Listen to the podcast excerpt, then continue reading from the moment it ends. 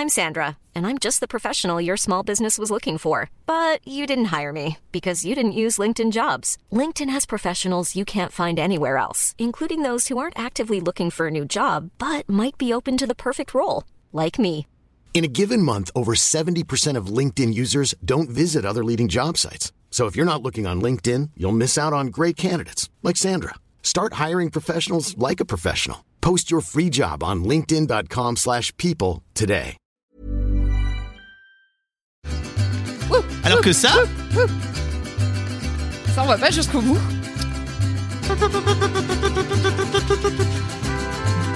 je commence à voir des commentaires qui m'inquiètent sur les mariachis. Des gens qui commencent à rentrer dans un syndrome de Stockholm où ils s'habituent au mariachi. et qui voudraient éventuellement que ça s'arrête.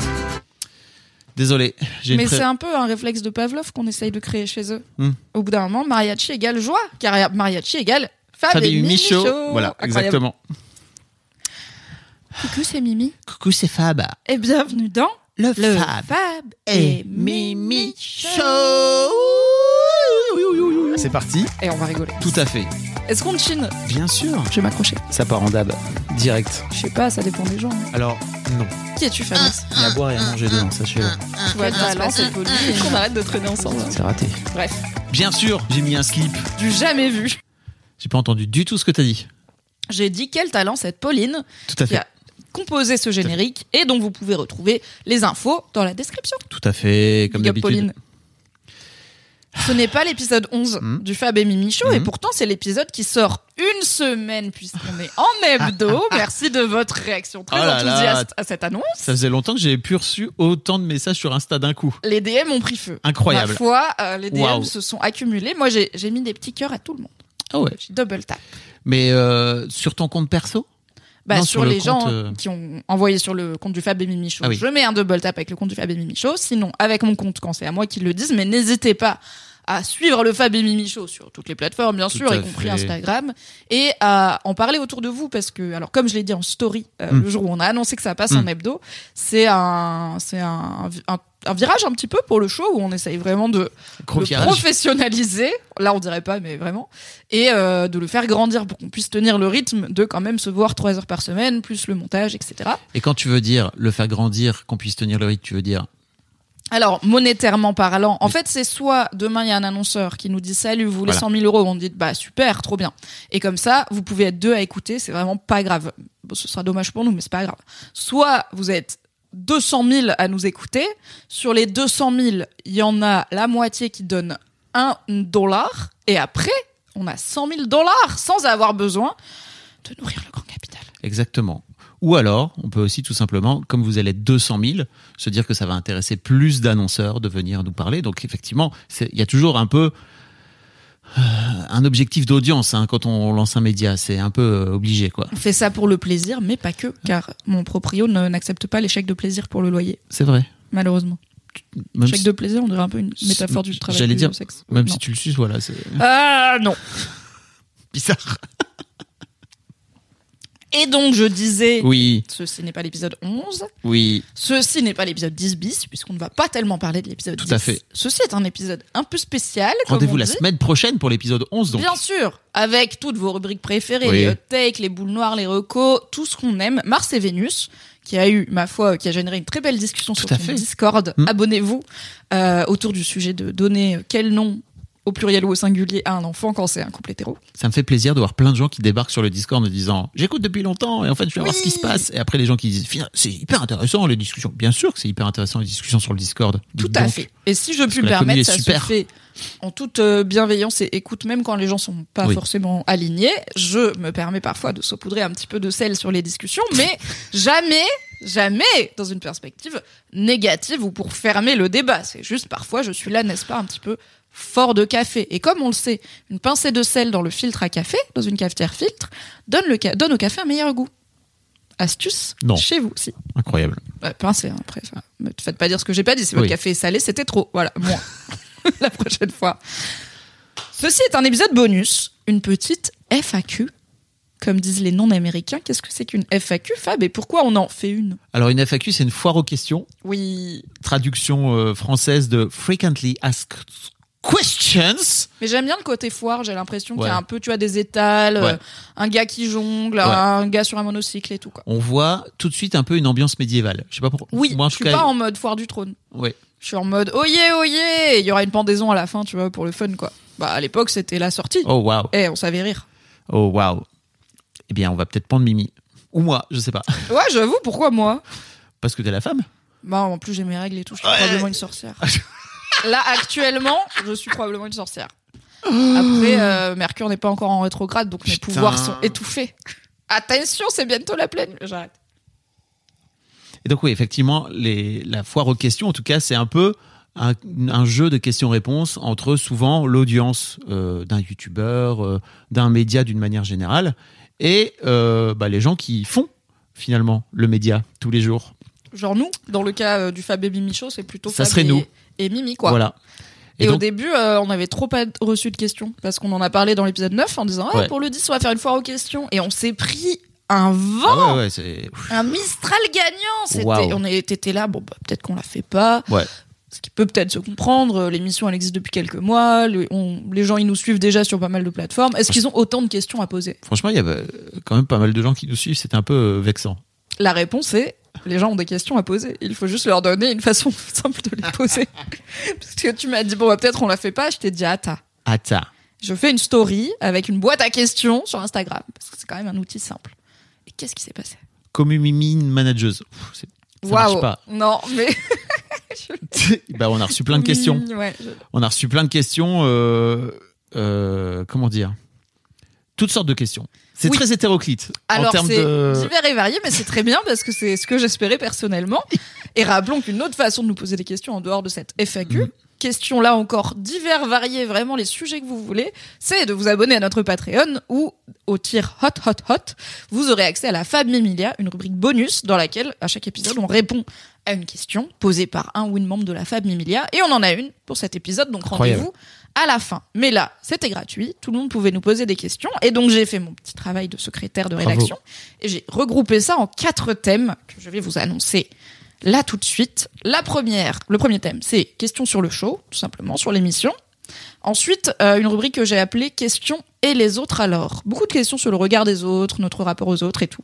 Puis des questions sur notre amitié, parce qu'on Mm. est quand même super potes.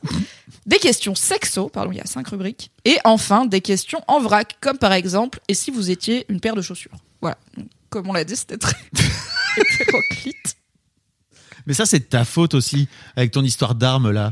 Ta si ta Oui. chatte était un gun, j'ai l'impression que ça a juste enjaillé tout le monde. On en reparlera. Voilà. Je me suis euh, l'autre jour, je suis allée à un événement euh, avec un pote et on avait un peu de route euh, en métro pour rentrer Mm. et euh, on était un peu KO et il m'a dit qu'est-ce que tu fais la semaine prochaine? Et je lui dit bah je vais tourner la FAQ du Fab et Mimi Show et je lui ai montré les questions qu'on avait reçues sur Instagram et du coup on y a répondu ensemble genre Ah. et ça nous a occupé tout le trajet de métro. Donc, Incroyable. devrait alors ça va peut-être pas faire trois heures cet épisode mais on n'est pas non plus là pour 10 minutes. quoi. Non. Sinon on aurait fait un épisode On normal. vous mettra la liste comme ça, peut-être. Ça peut être euh, des questions à poser à vos amis lors d'un date. en entretien d'embauche, lors d'un date, tout à fait, euh, gynéco, enfin plein de choses. Euh, vous allez voir, c'est varié.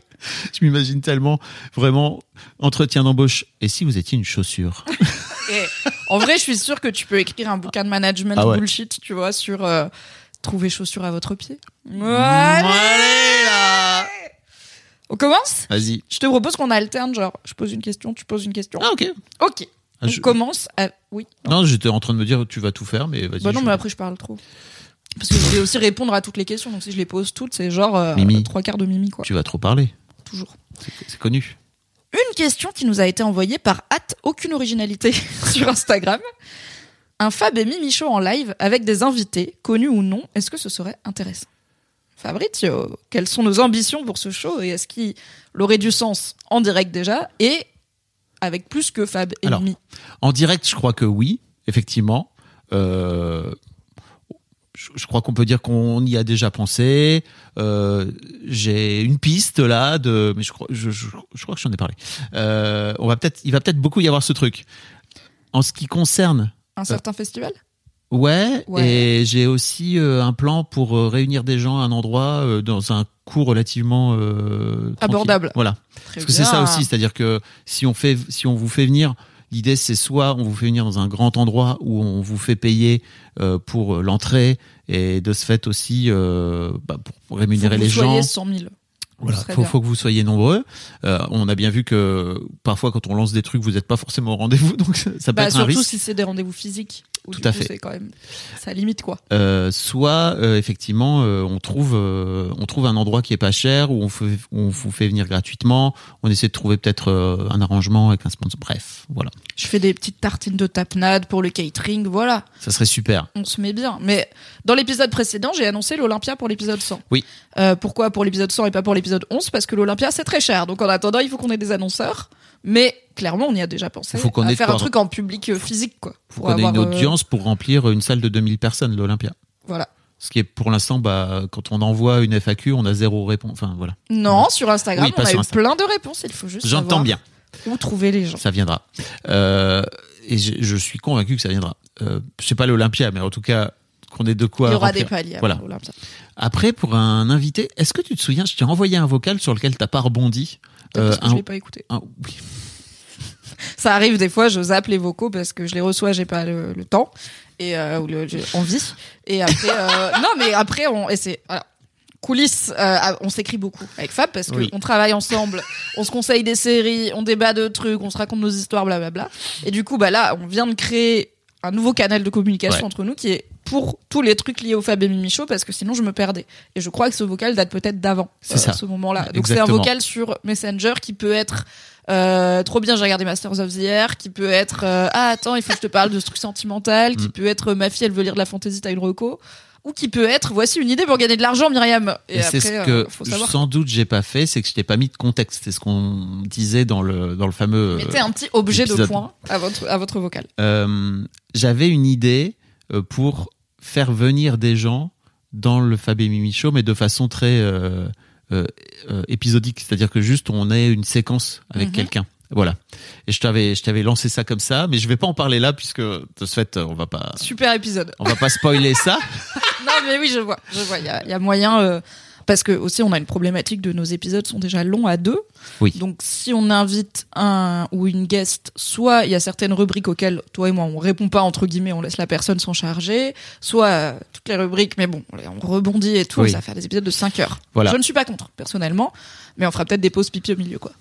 Exactement. Donc non, il y a, une possibilité qu'on fasse venir des gens, mais peut-être sur euh, des segments très particuliers, euh, mais pas sur. Je crois pas que l'idée, parce qu'on avait réfléchi à ça, on peut expliquer qu'en fait à la base, on avait réfléchi à faire un peu un, une sorte de d'épisode, enfin de, de podcast un peu plus. euh, euh, Ah plus que deux. Voilà. Un peu, bah on, peut le dire, hein, Ouais. rendons à César ce qui appartient à César. L'inspiration, euh, c'était un bon moment, l'émission de Kian Kojandi et, euh. Bruno Muschio, alias Navo, où ils reçoivent à chaque fois deux personnes et euh, il y a des jeux, des quiz, des discussions aussi un peu sérieuses, ouais, et plein de choses. Et on passe un bon moment, n'est-ce pas? Donc on était parti sur effectivement une émission où toi et moi, on est fixe et après les invités changent. Pourquoi Voilà. on n'a pas fait ça? Euh, parce qu'on s'est rendu compte que c'était peut-être euh, compliqué de faire venir des gens et que En plus, on voulait des restas, genre. on voulait des grosses restas. En vrai, je crois qu'on aurait pu avoir des restas.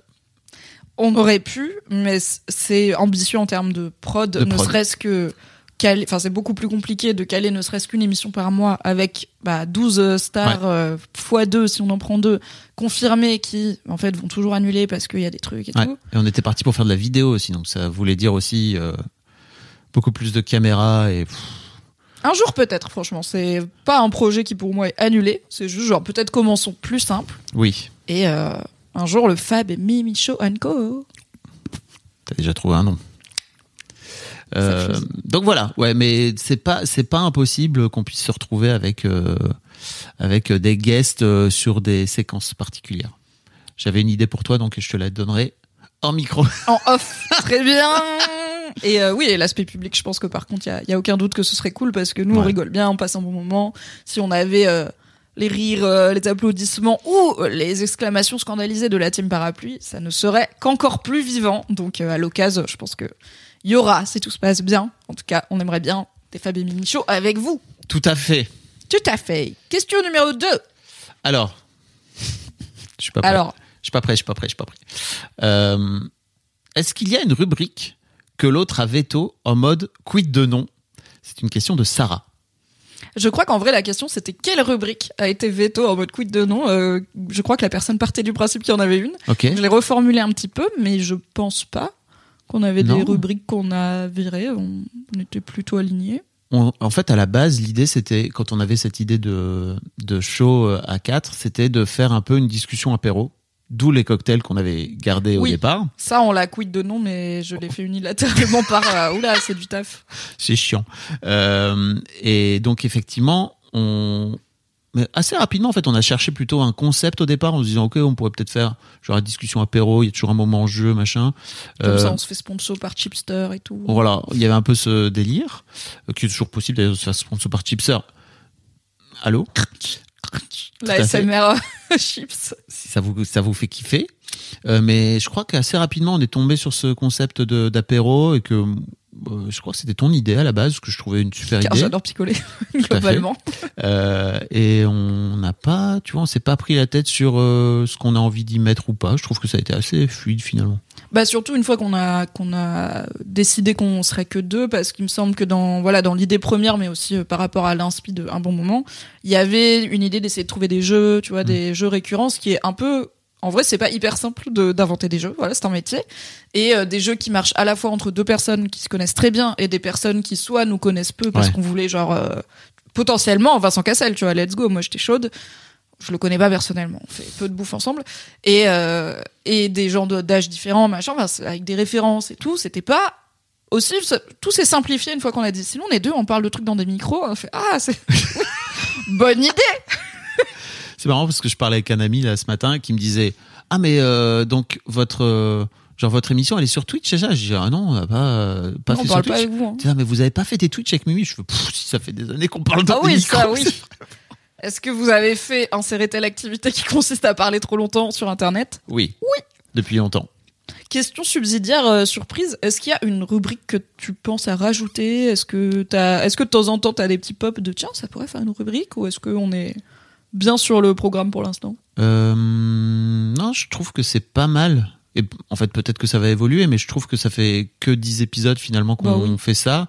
Il y a peut-être des moments, il y a peut-être un moment où on aura fait le tour d'une ou l'autre. Déjà, peut-être, qu'au bout d'un moment, on aura fini Jouissance Club et Discutons, tu vois, et qu'on trouvera Oui, peut-être il y autre aura chose. plus du tout de sujets euh, liés au cul euh, dont on peut parler. Non, pas du tout. Plus Mm, aucun.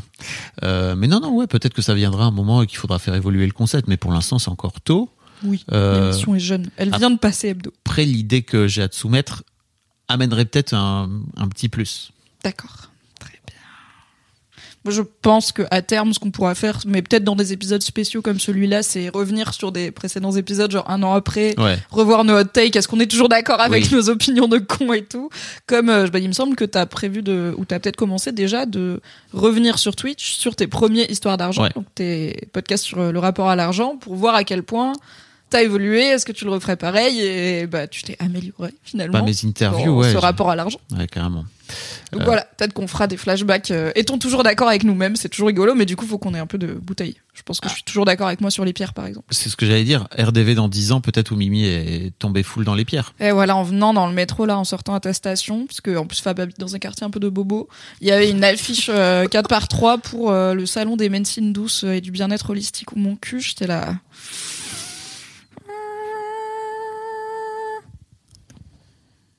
À mon tour. Ouais. j'ai pas, rebondi. Je ne souhaite pas rebondir.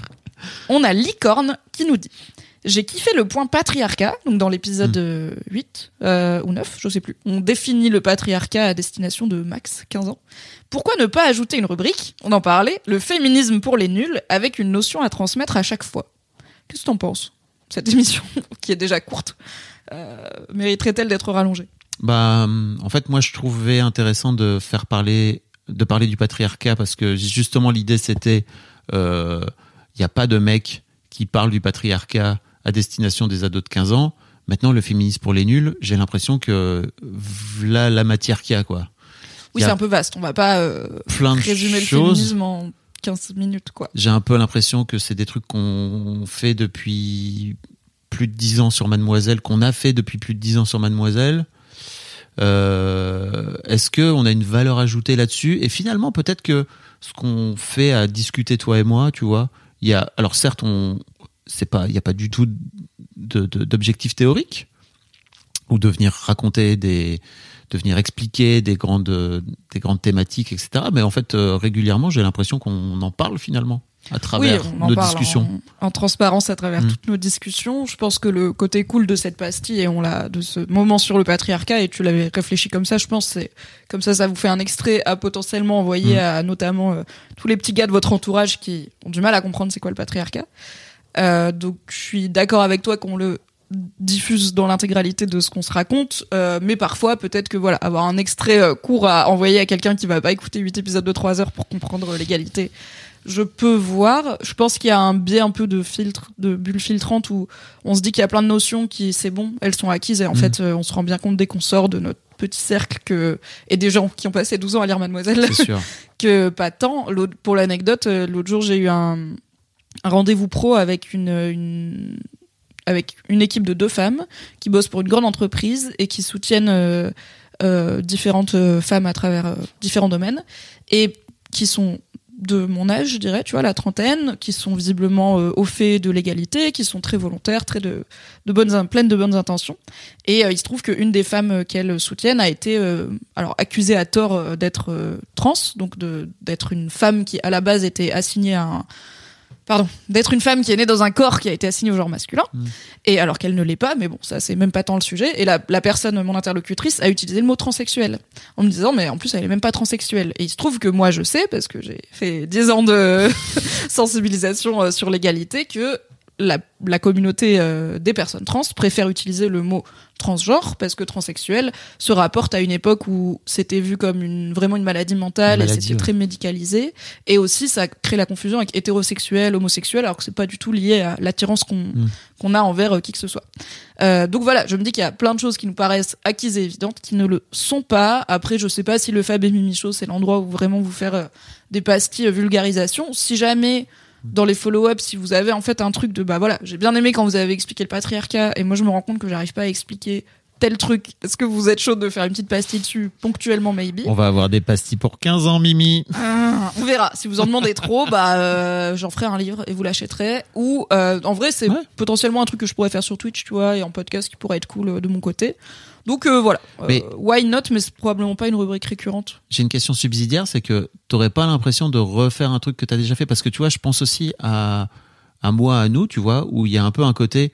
Ok, c'est des trucs qu'on fait depuis 10 piges et hum, alors certes, j'entends bien que c'est pas parce qu'on le fait depuis 10 piges que c'est rentré dans la société que tout le monde a capté tout ce qu'on était en train de raconter et même nous. Quelques irréducti- irréductibles gaulois. Même moi, j'ai l'impression qu'il y a encore des trucs qui sont en train d'infuser où j'ai pas l'impression d'avoir Bah euh, le féminisme infus, quoi. Surtout pas. C'est bon, on a fini de se déconstruire. Puis ça veut dire quoi en plus, tu vois, d'avoir le féminisme infus, j'en j'en sais même rien, mais bref. Euh, mais ouais, tu vois, je pense aussi à mon intérêt à moi de me dire, ok, est-ce que j'ai envie de reparler du truc? Tu vois, euh, ok, refaisons un point harcèlement de rue. Alors que le premier article sur Mademoiselle sur le harcèlement de rue il date de 2012, tu vois, il y a un peu un côté. Ok, let's go. Oui, je vois ce de que tu veux de dire. Je pense que moi, je suis pas encore peut-être euh, lassée. Et je pense aussi que Peut-être c'est parce que tu es concerné plus que moi. peut-être. Euh, ouais, mais tu vois, sur les questions de masculinité et tout, t'es plus concerné que moi. Et je pense que même ça, t'en parles dans l'histoire de mec, évidemment, t'en parles dans l'histoire de daron, t'en parles dans plein. Mais je pense pas que ça t'intéresserait de faire des pastilles euh, sur euh, telle et telle problématique liée aux masculinités, même si ça te concerne bah, plus directement que il y a un truc très professoral aussi, tu vois, qui m'embête un peu dans ce truc de bon bah on va t'expliquer comment marche la vie. Ce qui est une posture qu'on a pu avoir à un moment donné chez Mademoiselle euh, vis-à-vis de nos lectrices, qui était un peu on va vous expliquer comment fonctionne la vie. Et aujourd'hui, euh, je crois que je suis un peu moins là-dedans et j'ai plutôt envie de de partir du principe que bah voilà moi mon chemin, peut-être que le vote est pas le même et en fait c'est ok. Enfin voilà. Bah, je pense que pour arriver à l'étape, voilà mon chemin, etc., c'est bien d'avoir compris les bases. Mm. Tu vois, je pense qu'il y a besoin de ces fondations théoriques euh, et quasi philosophiques et sociétales. Je pense que comprendre comment soi-même on trouve notre façon d'évoluer dans le patriarcat et de lutter contre le patriarcat, bah, ça nécessite de comprendre le, le Oui. patriarcat et comment il marche et d'où il vient. Euh, moi, je pense pas que j'ai cette lassitude. J'aime bien vulgariser. Je trouve qu'aussi il y a un côté intéressant. Bah, comme on disait, peut-être un jour on reviendra sur des épisodes du Fab et Mimi Show. Je pense pas que j'en parle maintenant comme il y a dix ans, Mm. bah, du harcèlement de rue par exemple, sûr. euh, ou même de d'articles que j'ai pu faire sur les masculinités qui étaient peut-être un petit peu plus colères, euh, ou en tout Mm. cas sur les rapports hommes-femmes. Voilà, je suis pas sûre que mon discours actuel serait exactement le même, même si évidemment il y aura une base commune. Et puis euh, c'est un autre, tu vois, c'est un autre format, c'est un autre Oui. support. Et si je le fais sur Twitch, pour le coup, il y a l'interaction, donc je trouve qu'il y a moins le côté Ouais. professoral où c'est moi qui parle, c'est vous qui écoutez. Il peut y avoir des désaccords, il peut y avoir des lectures différentes euh, dans le chat, donc euh, ça peut aussi enrichir le truc. Donc voilà, peut-être un jour sur ma chaîne Twitch. je note l'idée, merci. Et Mais a priori, c'est moins attaquable. Il y a, mais c'est pas, c'est même pas ça. C'est juste qu'il y a aussi autre chose. C'est, c'est des infos et c'est des contenus qui existent dans Oui, à plein d'endroits. Là, en fait, euh, si cette maman m'avait dit, écoute, euh, bah, j'ai trouvé une vidéo où il y a un mec qui est en train de parler du patriarcat, la voici et tout, j'aurais dit, bah, très bien, c'est, c'est cool d'avoir fait le taf. On n'a pas besoin de le faire. Là où j'ai l'impression qu'il y a vraiment plein, plein de comptes, de contenus qui parlent déjà du sujet et que le féminisme pour les nuls, euh, bah, il y a plein de gens qui s'en sont emparés et tant mieux, quoi. Oui, bah, il y a même est-ce que c'est, voilà. littéralement, pour les nuls. Et euh, enfin, alors, c'est notre rôle? D'ailleurs, je sais plus si on l'a. C'est le seul petit petit follow-up. Je sais plus si on l'a shout out, mais il y a effectivement la série Martin sexe faible Oui. qui est dispo sur YouTube et qui parle de ces sujets euh, d'une façon très accessible Oui. a priori aux mecs et notamment aux jeunes mecs. Donc euh, merci aux gens qui nous l'ont rappelé, notamment sur Discord. On avait oublié de la citer oublié. parce qu'on avait dit bah il y a pas de vidéo avec des mecs euh, qui expliquent le patriarcat. Il y a Martin sexe faible.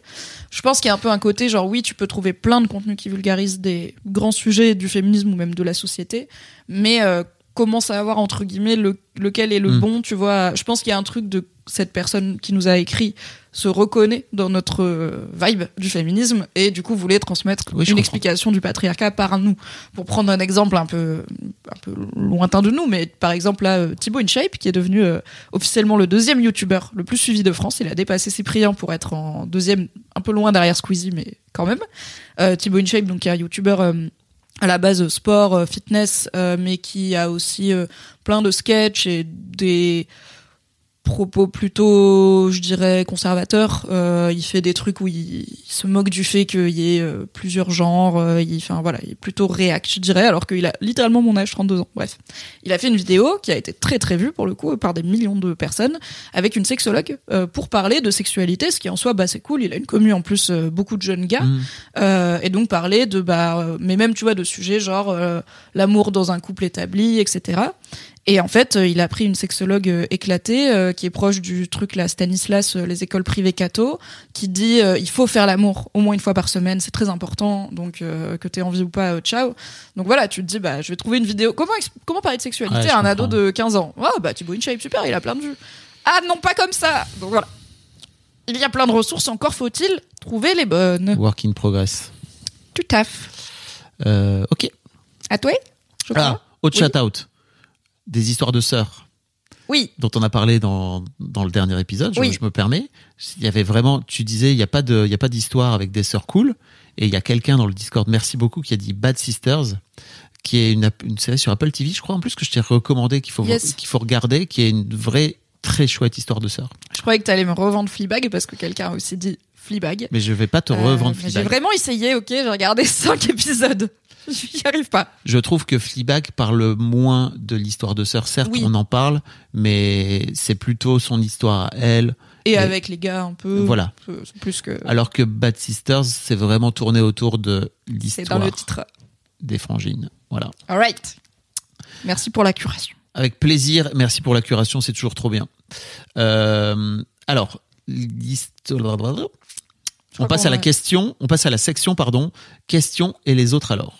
Yes, vous avez beaucoup de questions sur le regard des autres quand on fait une émission euh, avec une audience aussi euh, énorme. Et c'est cool parce que c'est des questions que je reçois très souvent, Moi que aussi. je n'ai jamais adressées. Ça ne vous gêne pas quand vos parents slash vos enfants écoutent vos histoires de cul C'est une question de Nimi Sely. je commence parce que j'ai pas d'enfant donc Ouais. ça va aller plus vite. Mes parents n'écoutent pas mes histoires de cul euh, parce qu'ils sont assez grands pour ne pas écouter quand on arrive à une rubrique par exemple qui s'appelle du cul, du cul, du cul. C'est assez clair. Euh, mais ça a pas toujours. Enfin, quand j'ai commencé euh, notamment chez Mademoiselle à faire du contenu et tout, j'ai filé à ma mère. Donc je dis ma mère parce que mon père est moins euh, connecté tout simplement, moins sur Internet et donc il consomme un peu moins me- ce que je produis. J'ai filé à ma mère ma page autrice qui du coup re- recensait tous les articles signés Mimi.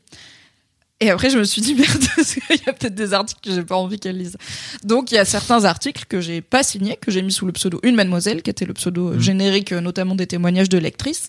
Pas parce que je voulais pas assumer que c'est moi, j'allais souvent le dire dans les commentaires, ou voir, je le, je le tweetais, je le partageais en mon nom, mais parce que juste, je voulais pas que ma mère, elle tombe dessus. euh, en se disant, tiens, allez, voilà, je vais voir ce qu'elle devient ma fille, je vais prendre une petite pause café au boulot. Euh, ah, ah, ah, ah, ma fille, elle a testé la sodomie. Ah, bon, super. Euh, mais donc ça c'est voilà il y a- et après si l'article est intitulé euh, je vous raconte mon meilleur orgasme bah si ça la met mal à l'aise en fait clique pas tu vois Mm. c'était plus compliqué parce que j'ai tendance à parler facilement de sexualité y compris parfois dans des contenus qui n'ont rien à voir avec Oui. le sujet donc ma mère elle se dit ah je vais écouter ma fille on avait fait un podcast sur le sommeil euh, il y a longtemps Oh. sur Mademoiselle dans l'émission mon premier podcast avec euh, Fibre Tigre C'était pas le tout premier épisode? Hmm. Non, c'était le deuxième épisode, je crois. ouais et tu te souviens qu'on avait fait un truc sur les hommes Oui. incroyable Avec, Mathias Luc- Jambon avec Lucien aussi. et Lucien, on parlait de la taille et tout, on était tellement en avance. Incroyable. Oui, 2014. Avant Martin Sexe Faible. Ouais. Euh, du coup, je sais qu'à cette époque-là, euh, quand c'est, enfin, ma mère, du coup, elle écoutait un peu mes podcasts et tout, et elle avait fini par me dire, euh, en fait, ça me met mal à l'aise parce que j'ai envie de t'écouter, mais des fois, tu parles de choses très intimes, et euh, il y avait un mix entre j'ai pas envie de le savoir et euh, je comprends pas pourquoi tu racontes ça en public, Mhm. tu vois. Ma mère est une personne qui valorise beaucoup sa vie privée et qui partage peu son intimité. Ce qui est peut-être pour ça que je suis comme ça. Et, euh, et en fait, d'elle-même, elle m'a dit, du coup, je vais moins, je vais plus trop écouter. J'étais là, ok. Elle a pas du tout essayé, j'avais 20 ans, mais voilà, 20 ans c'est encore jeune, elle a pas du tout essayé ce truc de, du coup, euh, arrête d'en parler pour Mm. que je sois à l'aise, tu vois, adapte ton contenu à euh, la sensibilité de tes parents. Et t'es là, du coup, je vais protéger ma sensibilité. J'étais là, good. Ouais. Donc voilà, je sais que mes parents euh, ne vont pas cliquer sur un contenu avec la bouille de leur fille qui parle de cul. Je sais aussi qu'il y a plein de plateformes où ils sont pas du tout, genre Instagram et tout. Mm. Donc euh, tu vois, j'ai fait des stories sponsor pour euh, Femtasy qui est un truc euh, d'audio érotique. Bah alors bon, ça va, j'étais pas à poil, mais si je sais qu'il y a plein de choses sur lesquelles ma mère ne tombera pas, et si elle tombe dessus et qu'elle a cherché, bah oui, j'ai 32 ans, Oui. je vais parler de ce que je veux quoi. Ton fameux live où tu décryptes, où tu repasses, tu passes en revue tes, tes vidéos, tes photos à poil? Oui, bah celui-là il a sauté parce que Twitch l'a- m'a banni. Mais euh, par contre, j'ai mes photos. bon, J'ai un live où je parle de mon premier shooting en lingerie Ouais. en montrant les photos. Et là, comme il n'y a pas de TT trop visible, euh, Ah ni bah de ça, des fesses, euh, ça passe. Donc il est toujours dispo. Et même mes, mes photos en lingerie sont en public sur Instagram. Mes photos de nul l'été avant que je doive les supprimer parce Mm. que Instagram aussi voulait me bannir. Donc euh, j'ai flouté, mais ça n'a pas suffi. Mm. Euh, donc si ma mère va sur mon compte Instagram et qu'elle scrolle, elle verra mon boulot. Mais bon, elle le connaît. hein. Elle l'a beaucoup torché. Et si elle me dit pourquoi t'as mis euh, une photo de toi en culotte sur Instagram, ce sera l'occasion d'avoir une discussion intéressante sur mon rapport au corps et, euh, Et ton rapport. et mon rapport à mon image publique. Oui, c'est ça. Voilà. Mm. Et aussi le fait que peut-être la société a changé par rapport à une époque où, euh, oui, pour une femme, ça pouvait par exemple euh, tuer sa carrière Oui, euh, d'avoir des photos en lingerie. Et c'est quand même très différent de les poster volontairement que de se les faire diffuser. ah, Pour se attention, les faire liquer. le consentement, c'est important. Tout et à toi, fait. Fab Flo?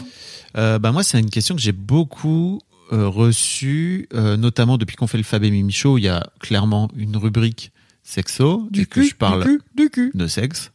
Euh, et notamment, alors je sais que mes filles n'écoutent pas mes podcasts, en tout cas jusqu'à la preuve du contraire.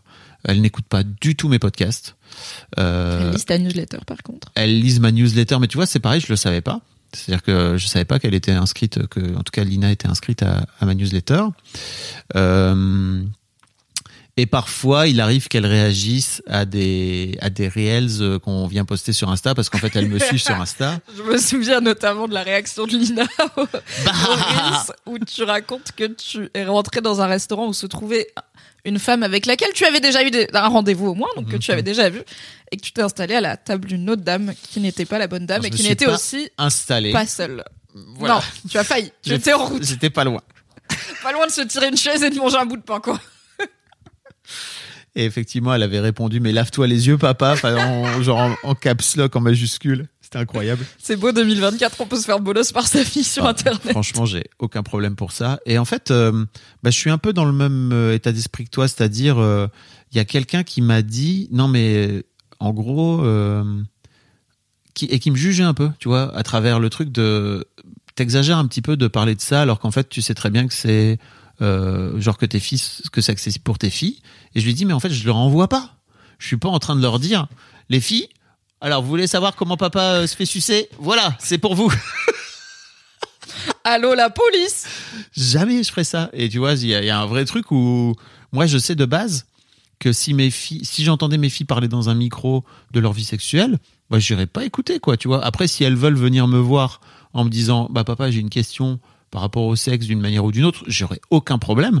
Mais c'est juste, euh, j'ai pas envie d'être intrusif par rapport à ça. Et je trouve que, bah, je suis pas intrusif avec elles par rapport à ça. Et il y a une ligne qui est assez claire, euh, qui est, euh, en fait, si ça vous intéresse, vous pouvez écouter.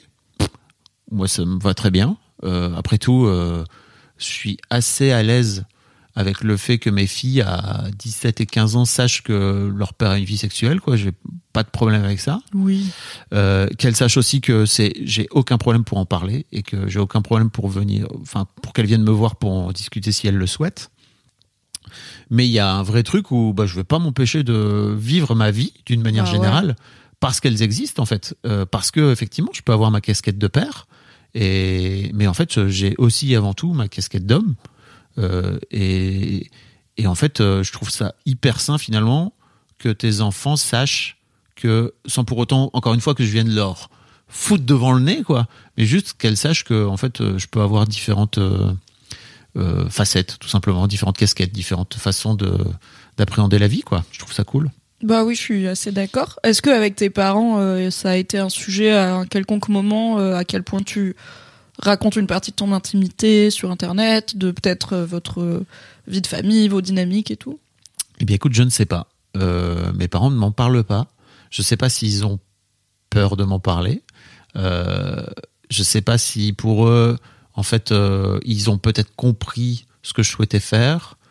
Est-ce que tu sais à quel point ils écoutent? Alors, ils je sais qu'ils Parce écoutent. qu'ils sont pas tout jeunes, hein, tes parents Je sais qu'ils écoutent et d'ailleurs mon père m'a l'autre jour je les ai appelés, et il me racontait qu'il arrivait plus à aller à écouter mes podcasts parce que avant il cliquait enfin tu vois, il m'a vraiment expliqué ça en me disant avant je cliquais sur un truc et en fait ça marchait, maintenant je clique dessus et ça marche plus. Je, suis là, je sais pas de quoi tu parles papa, mais si tu veux la prochaine fois qu'on se voit, je te montrerai. Trop chou en vrai que ton daron il écoute tes podcasts. Ouais, et mon père, il écoutait, euh, il lisait Mademoiselle tous les jours, quoi. Il était vraiment en mode euh, full. euh, euh, bah, ça m'intéresse de voir un petit peu ce que tu fais, quoi. Donc ouais, c'est très cool. Euh, et Moi, mon père, il a lu mon livre sur euh, l'égalité dans le couple Incroyable. hétéro. Et après, il- je l'ai un peu euh, encouragé. Il était un peu en mode Oh, mais je l'ai acheté. Enfin, ouais, on l'a acheté parce que c'est ton livre. Mais bon, euh, ça va. J'étais là. Ta fille, elle a écrit son premier livre et tu vas pas le lire. Tu m'as mis des livres dans la main, j'avais 3 ans, tu vas pas lire le livre que j'ai écrit, qui est en papier, qui est publié. Et du coup, il l'a lu parce que je l'ai bolosse. Et euh, après, du coup, genre, comme ça parle d'égalité de charge mentale et tout, genre quand on débriefait avec Tu mes lui as fait parents, un tu quiz. vois. Non, c'est plus ma mère qui était là. Non, mais c'est bien ce que tu dis sur ton. Parce que bon, c'est quand même moi qui repasse ses chemises à Bernard. Moi, je mets pas de chemise. Et lui, c'est pas repasser les chemises. On peut apprendre à repasser les chemises. Et mon père à côté, vraiment, était là, avec sa, sa merguez en mode. Ouais, super, Agathe. On aurait pas pu écrire de la fantaisie, là, putain. Mais je l'aime. Et en vrai, ça va. Hum, c'est incroyable. Il y a pas mal d'égalité chez. Vraiment ce ce gap qu'il y a en une génération, tu vois, euh, chez ces chez ces darons, quoi. Tu vois, c'est incroyable, quoi. Oui, et j'ai bien ça en tête. Et c'est pas pour rouler sur mon papa que je raconte cette anecdote. Ouais, t'as raison. Donc voilà, non, moi je suis assez à l'aise et c'est vraiment une, c'est une question que je reçois beaucoup régulièrement et j'ai aucun problème euh, avec ça. Et en fait, euh, je pars aussi du principe que si les gens ont un truc à me dire, ils me le diront et que jusqu'à la preuve du contraire. c'est aux gens, ils sont tout à fait capables de t'exprimer leur malaise si jamais il y a besoin. Euh, je pense que juste pour rebondir, euh, pour finir sur ce que tu disais, sur, je trouve que c'est chouette que tes filles voient euh, les différentes facettes de toi, mais aussi que peut-être, bah, si un jour elles écoutent, ça leur amènera des questions ou quoi. Je pense que moi, je suis aussi attachée au, rôle extrêmement important de l'éducation sexuelle comme on l'a fait, c'est-à-dire populaire finalement, parce qu'on n'est pas formé, c'est pas notre métier, mais on parle de nos expériences tout simplement.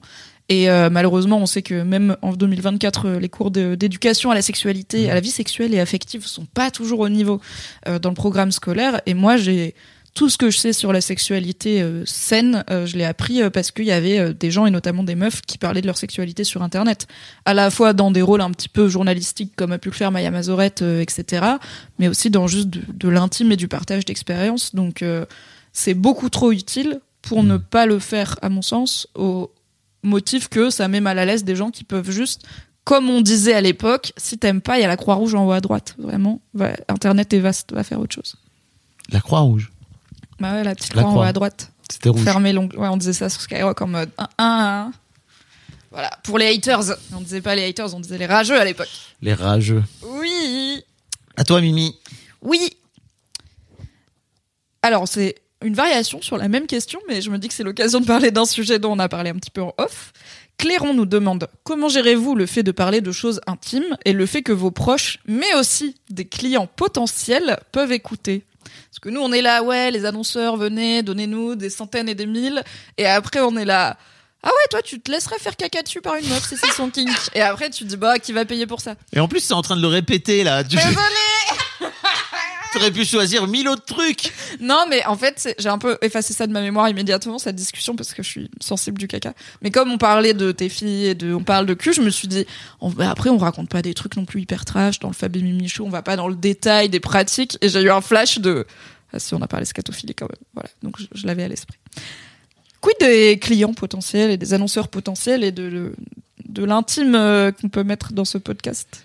Écoute, euh, moi je pars du principe que un annonceur, s'il veut venir parler euh, à notre audience, en fait, euh, aujourd'hui en 2024, il y a un vrai truc de, en fait, il faut prendre le média tel qu'il est.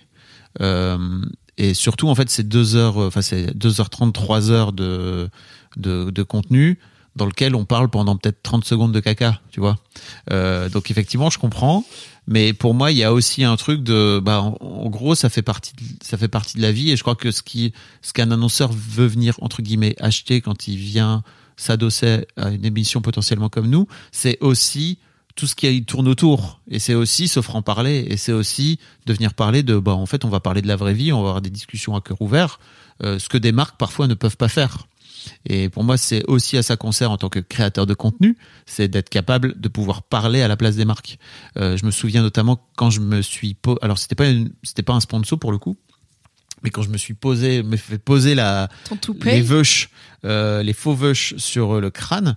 Euh, dans la vidéo, il y avait euh, Charles. Au tout début de la vidéo, si vous avez jamais vu cette vidéo, je vous, a- je mettrai peut-être un petit lien. euh, Ah, bien sûr. incroyable, Il faut. Il faut Euh, voir non seulement Fab qui redécouvre la vie avec des cheveux, incroyable. mais l'intégralité des gens qui connaissent Fab qui découvrent sans savoir que Fab a des C'est cheveux. une surprise. Il y a vraiment un côté. Bonjour monsieur.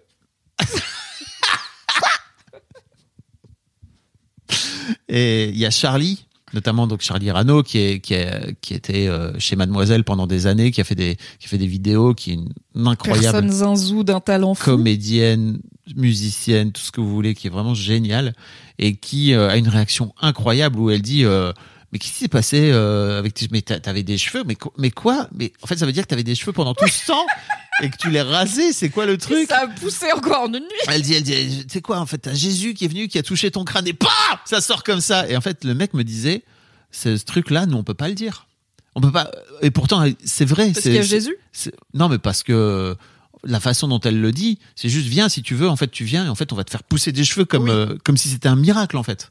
Et effectivement, tu peux pas le dire en tant que marque. Et je crois que ce que les marques aussi viennent chercher, c'est un peu cette euh, cette authenticité là et ce, euh, et cette finalement le fait de s'associer à un programme comme le nôtre. Euh, en tout cas, j'espère que ça va marcher. C'est un peu l'objectif.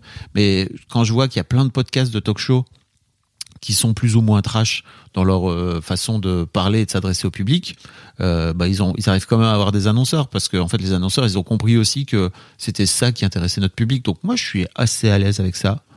Euh, et en fait j'ai le souvenir j'ai un souvenir incroyable d'un d'un on avait vendredi après-midi rendez-vous avec euh, une institution euh, de santé française que je ne vais pas citer euh, pour faire du contenu sur Mademoiselle à l'époque en rapport avec la contraception. Et le soir même, il y avait la grosse stuff. La grosse stuff spéciale série télé, héros de série télé. Tu l'as La grosse stuff, c'était donc des soirées euh, organisées à Paris par Mademoiselle dans un grand lieu qui s'appelle la Bellevilloise et euh, c'était des soirées à la fois euh, où on danse parce qu'il y avait notamment les meufs de l'équipe qui s'étaient formés au DJing pour Mm. celles que ça intéressait. C'est le, les débuts de Louise Petrouchka, DJ de fait. son état. Coucou qui, Loulou. qui mixait et du coup voilà on danse et il y avait euh, une partie karaoké géant où il y avait c'est pas un karaoké où il y a une personne qui chante et tout le monde qui la regarde c'est il y a les paroles 600 personnes deux trois pintes et ça gueule les rois du monde et c'était un beau moment Et y a- souvent c'était déguisé Voilà, il y avait un thème et donc les gens venaient déguisés ou pas, enfin chacun choisissait. Et, euh, et donc effectivement, c'est on, on a ce rendez-vous avec ces, ces, ces jeunes femmes en fait et un peu de façon spontanée, on leur propose de venir le soir euh, euh, pour venir à la fête quoi. Venez venez voir un petit peu à quoi ça ressemble parce que c'était quand même particulièrement festif. Ça donnait, je trouve, une super image et globalement l'image globale de ce que pouvait être Mademoiselle, c'est-à-dire un peu de joie, de Bah, bonne humeur. que même dans le domaine des médias web et tout, quand t'es invité à une soirée d'un média, c'est quand même souvent euh, after work, euh, networking, euh, Oui. que des mots corporate en anglais, Oui. un peu de traiteur, euh, du champagne. C'est pas mal, hein, mais c'est pas Là, le. c'était Tu te retrouves pas à chanter Kyo avec 600 personnes. Tout à fait. Et donc, c'était soirée déguisée. Et moi, je, je m'étais dit, eh bien, écoute, Fab, tu vas faire un truc un peu bizarre. C'est que tu vas te déguiser en Walter White, qui est le héros de Breaking Bad, si vous ne l'avez pas. Au tout début de Breaking Bad, je vous spoil pas, mais Walter White est tout simplement en slip et en chemise, parce qu'il est en Peut-on dire Bien sûr, il a mis un slip. tout à fait. Bien sûr, j'ai mis un slip. Et je m'étais donc déguisé. J'avais commandé des gros slips kangourous Des bons gros slips de bien daron, moche parce que c'est ouais, ouais. exactement ce qu'il a Walter White Ah bah, et je bon m'étais daron, déguisé donc euh, pendant toute la soirée bien sûr j'avais mis Bien deux sûr, j'ai slips. mis deux slips. j'avais mis deux slips mais également un boxeur en dessous parce que je m'étais dit c'est très possible que à 4 heures du mat il y ait quelqu'un qui me tire sur le falzar et que je me retrouve euh, cul nu Ce qui est arrivé bien sûr en plus donc Alors, le consentement, c'est important. Ce n'est pas parce qu'une personne est un homme et ou a fondé un média que vous aimez que vous pouvez lui tirer sur son slip de déguisement en pleine soirée. Tout à fait. Mais c'est arrivé. Ceci dit, à un moment donné, je me suis retrouvé en tête à tête avec ces deux meufs qui étaient raides déchirées. Bah voilà, voilà. Et j'étais moi-même en slip et je me suis dit, qu'est-ce qui est en train de se passer? C'est comme ça qu'on fait du business. J'ai eu deux secondes vraiment de, ok, c'est bizarre, c'est awkward, je suis en slip, elles, elles sont là, elles sont en moitié rebou, mais let's go En slip au pluriel.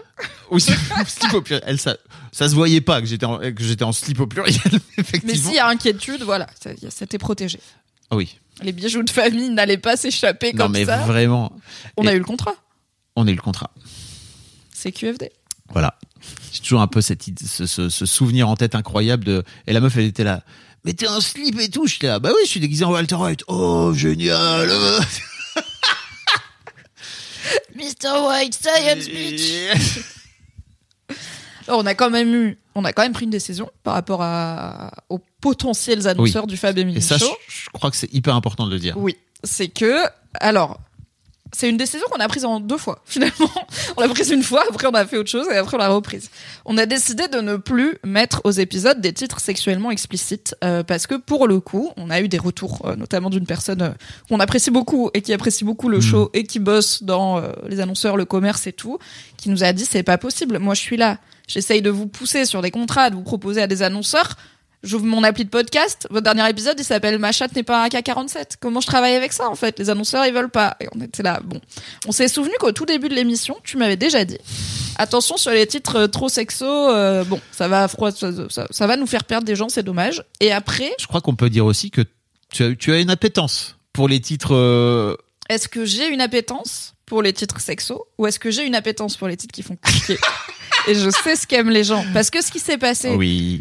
C'est qu'on a pris cette décision d'être raisonnable sur les titres. Et ensuite, on a pris une autre décision qui était à chaque épisode, je fais une liste de titres potentiels parce qu'on dit beaucoup de conneries et je la soumets à la commu sur Discord. Où, du coup, on peut voter pour le titre le plus plébiscité. Et de très loin, Ouais, oui. quand il y a un titre de cul, c'est le titre de cul qui marche. Bon. Ça ne veut pas dire qu'on va continuer. On a quand même des... du- coup, voilà, on avait un petit peu oublié qu'on avait décidé de plus faire ça. On s'est laissé porter par l'enthousiasme Ah, populaire, par la voix du peuple. Mais sur celui-ci, pour le coup, il y a même pas eu de vote. Non, mais ma chatte n'est pas un AK-47, Voilà. on a fait T'as la tout de suite dit. Toi et moi, nous, on a dit. Pendant l'épisode, on dit tous les Oui. deux. Et t'as tout de suite dit, on est bien d'accord que c'est ça. J'ai fait, mais oui, bien sûr, l'enthousiasme. Et Voilà. J'oubliais l'argent. Enfin, j'ai pas vu à ce moment-là l'argent qui partait, tu vois, parce Oui. que vraiment l'argent est parti en fumée à ce moment-là. Ébloui par mon génie, tu n'as pas vu euh, l'argent qui claquait la porte. Donc, euh, on va quand même, on va faire une petite concession euh, Oui. au fait que la sexualité reste un sujet clivant dans la société, qui est de ne plus faire des gros titres sexo. Après, ça reste des sujets qu'on aborde dans tous les épisodes. Ça n'empêche pas de faire des titres marrants, surtout. Clairement, ça n'empêche pas. Tout à fait. Et attends, je crois que j'avais un dernier truc. Oui. Et aussi, euh, peut-être pour lever le voile euh, sur euh, mon œil marketing, il y a cette ambivalence avec les sujets sexo qui est que les, les marques et, et les institutions n'en veulent pas, mais ça intéresse tout le monde. Hmm. Et la même personne qui peut dire, bah non, on peut pas sponsoriser cette, ce podcast, va peut-être en rentrant écouter qu'est-ce que ça veut dire ma chatte n'est pas la K47. Et euh, il y a une raison pour laquelle la rubrique du cul n'est pas au début du podcast. C'est que je pense que c'est un, ça fait partie des raisons de finir l'émission ou au moins de la continuer jusqu'à la rubrique du cul parce que les gens ça les intéresse et que il y a encore tellement peu de gens qui parlent bien en plus de sexualité. Voilà, les gens ils restent pour la rubrique du cul. Donc en plus pour un annonceur, alors déjà il y a des annonceurs sexo, donc peut-être qu'un jour on sera sponsor par euh, des trucs de sextoy ou Tout whatever, hein, on, sait, on est très chaud.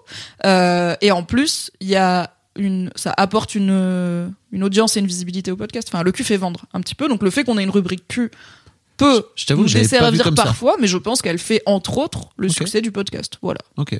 Je t'avoue que je l'avais pas vu comme ça, mais j'entends. Je suis machiavélique. À moi? Oui. Alors, euh, on ira on- once again. Fab, ton ex, ça la gêne pas que tu racontes autant d'histoires de famille dans tes podcasts. C'est les petits vaudois. Euh, bah, en fait, euh, un peu kiff kiff, c'est-à-dire que je- elle m'a déjà dit que c'est pas que ça la gêne, c'est juste que elle, elle le ferait pas, et que quelque part, parfois, elle comprend pas. Mais elle m'a jamais interdit de le faire. Et en fait, euh, moi, je pars du principe que le jour où elle voudra que j'arrête de le faire, elle me le dira. Mhm. Donc, euh, je suis assez à l'aise avec ça. Et globalement, en plus, euh, je crois qu'elle a aussi compris, mais ça, je crois que ça fait aussi partie de notre histoire personnelle. C'est que euh, je crois que je vous ai parlé de ce bouquin qui s'appelle Futur Papa, euh, que j'ai d'abord sorti en blog, où j'ai moi-même eu une sorte d'épiphanie incroyable sur. euh, J'étais étonné qu'il y ait autant de gens qui s'intéressent à mon histoire, en tout cas de la grossesse, la façon dont j'avais vécu la grossesse, parce que pour moi c'était hyper intime et que ça m'appartenait finalement. Et il y a en avance. hein, parce que c'était du coup il y a Oula. 18 ans. Bah oui, 18 bah, avec ans. ta fille à 17 ans. Ouais. Et euh, et il y a plein de gens euh, qui me disaient mais moi euh, merci de dire tout haut euh, ce que je pense tout bas. Je le fais lire à mon mec et en fait ça lui plaît beaucoup. Et les premiers mois, quand ça a commencé à per quand le blog a commencé à percer, je comprenais pas et j'étais un peu en un peu en colère même, tu vois, de mais c'est mon histoire en fait. Foutez-moi la paix à venir dire que c'est la vôtre aussi quoi. Et j'ai compris qu'en fait l'intime était beaucoup plus universel que ce que je croyais euh, notamment à travers la bouche de ce mec qui s'appelle Gonzague Saint-Brice, qui est un biographe de plein de personnages historiques euh, et qui avait sorti ça, il avait qui avait dit en fait plus vous allez vers l'intime, plus vous toucherez l'universel. Et ça m'avait vraiment ouvert une lumière de ah c'est pour ça que mon blog a marché, et c'est pour ça que tout le monde trouvait que parce que j'étais vraiment pour le coup dans full intime quoi. Euh, et, et en fait je crois que quelque part aussi, elle a compris ça, c'est-à-dire qu'elle a bien vu à quel point le bouquin, enfin le blog a marché, le bouquin a marché, et qu'elle se dit bon bah ok, finalement peut-être ça sert. On a des épisodes où on parle euh, avec ma fille, où on parle de quelque part aussi de notre relation, qui a, qui a une forme, où il y a une forme d'intimité dans ce qu'on raconte. Et je crois que Lina aussi l'a pigé, euh, ma fille euh, a bien pigé ce que ça pouvait apporter. Et donc euh, c'est pas une discussion qu'on a parce qu'en fait c'est pas non plus un sujet que je vais venir mettre sur la table parce que je pars du principe que si elle veut me le dire, elle me le dira. Euh, et parce que moi, c'est un truc que j'ai envie de continuer à faire dans un cadre dont on a déjà parlé, je crois, dans le Fabien Michaud, mais dans un cadre euh, où je peux contrôler ce que je dis, où il n'y a pas des vocaux qui partent comme ça euh, à droite à gauche, euh, alors que je ne décide pas de les Tout diffuser. seul. Ils partent tout seul. Il a ouvert la fenêtre, il s'est envolé le vocal. là. Voilà. Euh, mais oui, c'est toujours, euh, c'est toujours contrôlé. Donc, euh, enfin, en tout cas, il y a toujours une forme de contrôle aussi. Et Oui, et puis on n'est pas là, euh, tu vois. Alors, euh, même si euh, notre inspiration de base était l'apéro, euh, déjà c'est pas ton genre de te bourrer la gueule et on n'est pas là à se bourrer la gueule, à risquer de dire parce que ça a pu arriver notamment sur Twitch où il y a des lives qui parfois durent très très longtemps. Euh, Il y a eu des créateurs et créatrices de contenu qui ont parfois euh, dit en direct des choses sous Mhm. l'emprise de certaines substances qu'ils auraient peut-être pas dit en vrai. Donc là on est quand même, comme tu dis, dans un environnement très safe quoi. Oui, On est en maîtrise de ce qu'on raconte. oui, oui, c'est ça. Et donc non, je sais pas si ça la gêne. Je crois pas qu'elle écoute. Mais c'est pareil en fait, c'est-à-dire que le jour où elle a un truc à me dire, je pars du principe qu'elle euh, qu'elle viendra me le dire. Et puis c'est ok. Non, c'est un peu. Alors, pour le coup, euh, la question ne m'est pas destinée, Mmh. euh, mais c'est un peu plus une problématique, je dirais, dans ma vie, parce que je suis un peu plus. euh, je me heurte un peu plus à cette barrière floue de à quel moment tu racontes ta vie, à quel moment tu racontes celle des autres. euh, parce que, bah, par exemple, si je raconte ma vie de couple, sachant que les gens savent qui est mon compagnon, puisque c'est aussi un peu une personnalité publique et qu'on se cache pas. Bah, je raconte un peu sa vie et lui il a un rapport à son intimité différent du mien et il est beaucoup moins à raconter euh, notre sexualité ou enfin sa sexualité ses émotions et tout dans sur internet donc euh, c'est un équilibre que j'essaye de trouver Mhm. entre raconter ma vie mes expériences mais pas euh, euh, nier à quelqu'un le droit de protéger son intimité. Ça arrive parfois que je vous raconte des histoires en mode euh, ouais c'était il y a des années machin, c'est faux, c'était il y a deux mois, mais en fait ça vous regarde pas et l'important n'est pas avec qui c'était.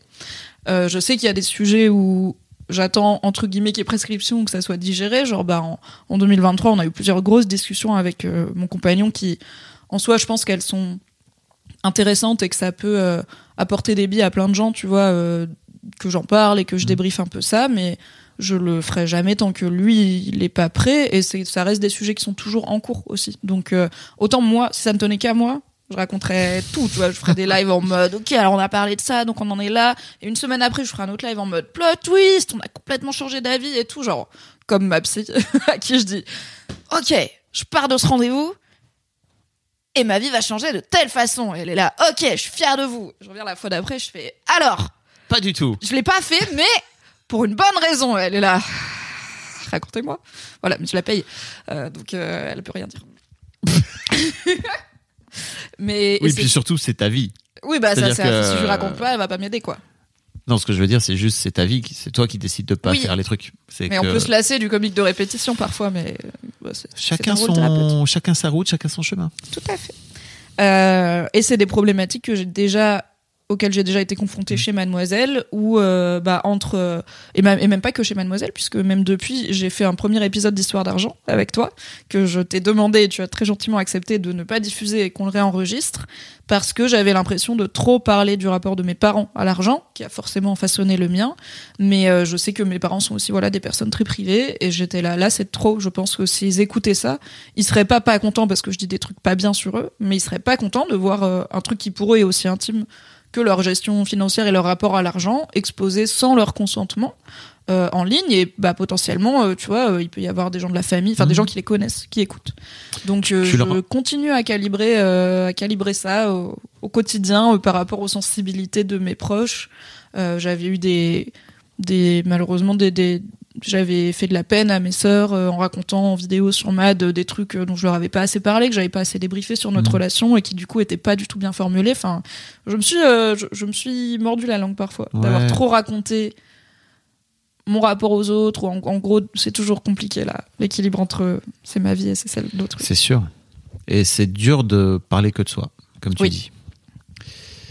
Après, je pars vraiment du principe que tant que la personne n'est pas reconnaissable, par contre, c'est open bar, tu vois.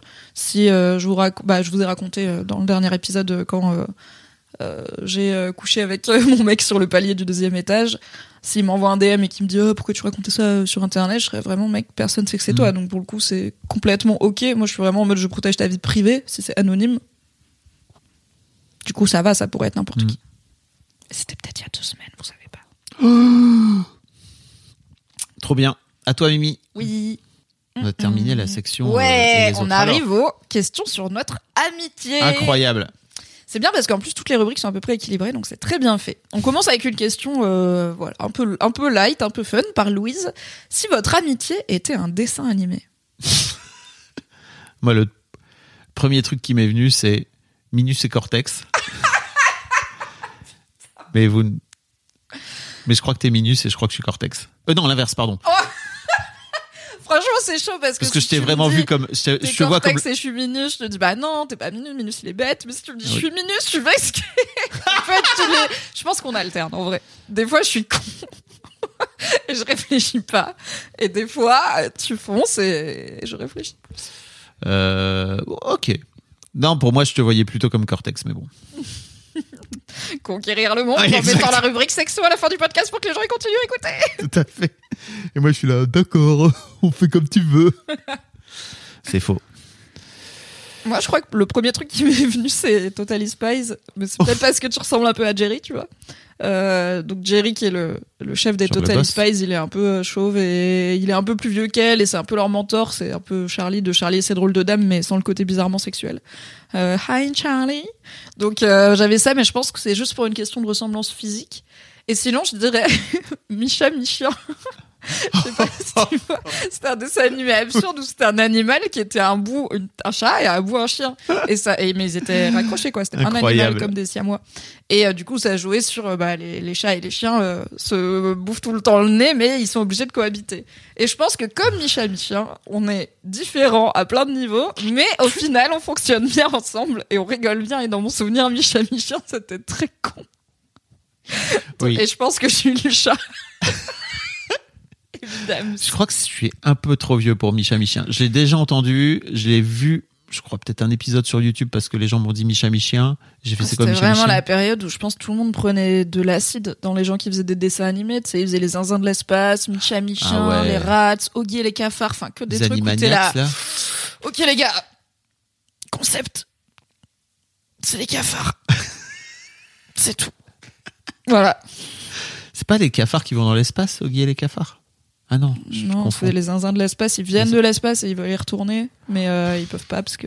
sinon, Moi, je t'avoue que j'ai vu tout ça de loin parce que mes filles regardaient beaucoup Oggy les cafards, Animaniacs, les zinzins de l'espace, etc. Donc je regardais ça un peu de loin et effectivement, j'ai- et Micha Michien aussi d'ailleurs. Et je regardais tout ça, je me disais, c'est quand même beaucoup de drogue pour des enfants. Hein. Ouais, Mais ouais, ouais. La hein. période Nickélo- Nickelodeon, euh, ça enrichit notre imaginaire, dis donc. hein. Bob l'éponge pour commencer. Déjà, oui. Le mec, il a un escargot qui miaule. Ça m'énerve. voilà, une question euh, simple et rigolote pour commencer. Et après, marrant. on a des questions un peu plus deep Ah ouais sur notre amitié. Comment T'as j'ai pas lu, en fait, toi Si, si, j'ai lu. Pouvez-vous parler du fait de devenir de vrais amis alors que vous aviez une relation pro-hiérarchique? C'est Maxi qui pose cette question. On a parlé dans la Familia de l'épisode Hmm. 10 euh, un peu de notre différence d'âge, euh, puisque la question c'était qu'est-ce que votre amitié vous apporte à toi, Fab, en tant qu'homme de ton âge, Hmm. euh, daron, etc., et à moi, Mimi, femme de mon âge, child free, tout ça. Là, c'est Abonnez-vous plus sur la... Patreon. Abonnez-vous au Patreon. Notre réponse était évidemment passionnante. Incroyable. Là, c'est plus sur. Tu as été mon chef et maintenant on est amis. Qu'est-ce que c'est que cette Zumba encore? Bah, j'ai plutôt envie de te laisser répondre parce que j'imagine que c'est Ouais, sans Je pense que les deux points de vue sont intéressants. non, non, j'entends. Mais euh, je crois juste que pour moi, c'est entre guillemets plus facile parce que j'avais pas ce, ce lien euh, hiérarchique avec toi. Enfin, en tout cas, j'avais un lien hiérarchique mais descendant, euh, ce qui me permettait de pouvoir peut-être faire à peu près pas ce que je veux, mais tu vois, d'avoir un ascendant sur toi à un moment donné. C'est toi qui donnes le là, en gros. Ouais, et puis je crois que ça a été le cas euh, pendant. En fait, euh, la façon dont je me souviens, c'est juste que petit à petit, notre relation a basculé vers euh, une relation d'abord de, relation hiérarchique, mais un peu plus approfondie, quoi, tu vois, où on, a passé beaucoup de temps. Enfin, moi, j'ai le souvenir d'avoir passé beaucoup de temps à, te faire des débriefs, des, des- peut-être un peu plus que parfois d'autres membres de l'équipe, quoi. Oui, en plus, quand je suis arrivée, c'était encore une petite équipe, euh, Ouais. mademoiselle. C'était moins d'une dizaine de personnes, donc tu avais le temps aussi de te Oui. consacrer un peu plus euh, pleinement à, à coacher des gens. Et euh, bah, oui, c'est là où on arrive au rôle de mentor. C'est que tu Mhm. m'as vraiment euh, accompagné, formé, expliqué plein de trucs et aussi euh, initié à plein d'aspects de l'entreprise qui n'étaient pas mon taf, mais Mhm. pour que je comprenne le Mais contexte. tu vois, il y a un truc dans le, il y a un truc dans le, dans le terme de mentor qui m'embête un peu parce qu'il y a vraiment une relation de soumission finalement. Tu vois, il y a un peu une Mm. relation descendante. Euh, et d'ailleurs, euh, j'essaie aujourd'hui de plus jamais avoir cette posture-là avec les gens plus jeunes que je côtoie, avec qui je travaille, etc. Juste euh, d'avoir, ok, je vais t'apprendre des trucs, mais plus de mentorat. En tout cas, je- j'essaie Ouais. de, de faire attention à ça. De pas prendre le rôle de manager ou de formateur avec une personne qui. Alors que c'est pas la relation que vous avez, quoi. Oui. Là, c'était littéralement une partie de ton travail de me former, Oui. donc euh, ça tombait bien. Pour moi, en fait, je crois que j'ai eu vraiment ce truc de, de te laisser, entre guillemets, le choix de la nature de la relation que tu voulais, en fait. Tu vois, j'ai eu la sensation qu'à un moment donné, je me suis dit, ok, peut-être qu'on pourrait être ami avec Mimi, mais peut-être euh, juste de te laisser aussi venir, tu vois, quand, euh, quand tu as envie, euh, par rapport à, je sais pas, de temps en temps, on allait boire des coups après le, après le boulot, quoi, tu vois. Et certes, on parlait beaucoup de boulot, en vrai, on parlait beaucoup de boulot. Euh, mais ça nous arrivait aussi parfois de parler de, de nos vies respectives, quoi. Euh, mais je t'avoue que j'ai plus vraiment de souvenirs. euh, Bah, sur, c'est, en plus, il n'y a pas eu un jour, tu vois, où on est devenus amis, ça s'est fait petit à petit. Euh, je pense que ça s'est fait euh, bah aussi euh, par du contexte où euh, quand t'es quand on était euh, donc quand tu travaillais encore à Lille euh, et moi aussi bah t'avais ta vie de famille. Donc tous les soirs voilà t'allais retrouver euh, les fifis euh, et euh, ton ex-femme pour ta vie de daron. Alors que quand le magazine était à Paris bah le soir euh, t'avais t'étais plus, souvent plus de libre temps, ou ouais. des choses comme ça. Donc il y avait plus de moments en tout cas en dehors de la sphère euh, pro ou euh, même si effectivement on parlait beaucoup de travail.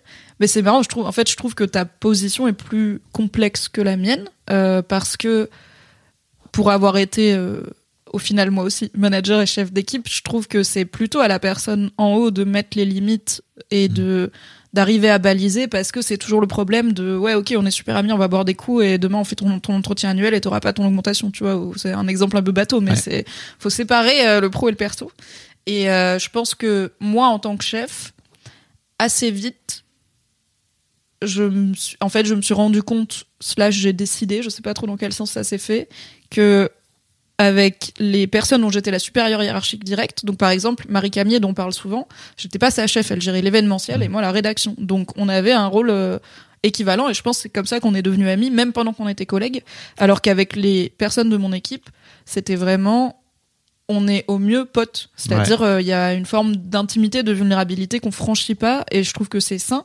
Mais euh, c'est un équilibre à trouver et ça il faut aussi soit être euh, à l'aise avec par exemple bah, le fait que chez Mademoiselle j'ai côtoyé plus d'une centaine je pense euh, de euh, enfin j'exagère mais en tout cas plusieurs dizaines de, de femmes de jeunes femmes dont certaines avec qui voilà tous les jours on parlait on faisait des pauses club des pauses déj on se racontait nos vies et tout et un jour elles partent et tu les revois plus jamais. Parce qu'en fait on n'est pas vraiment amis on est collègues qui s'entendent bien.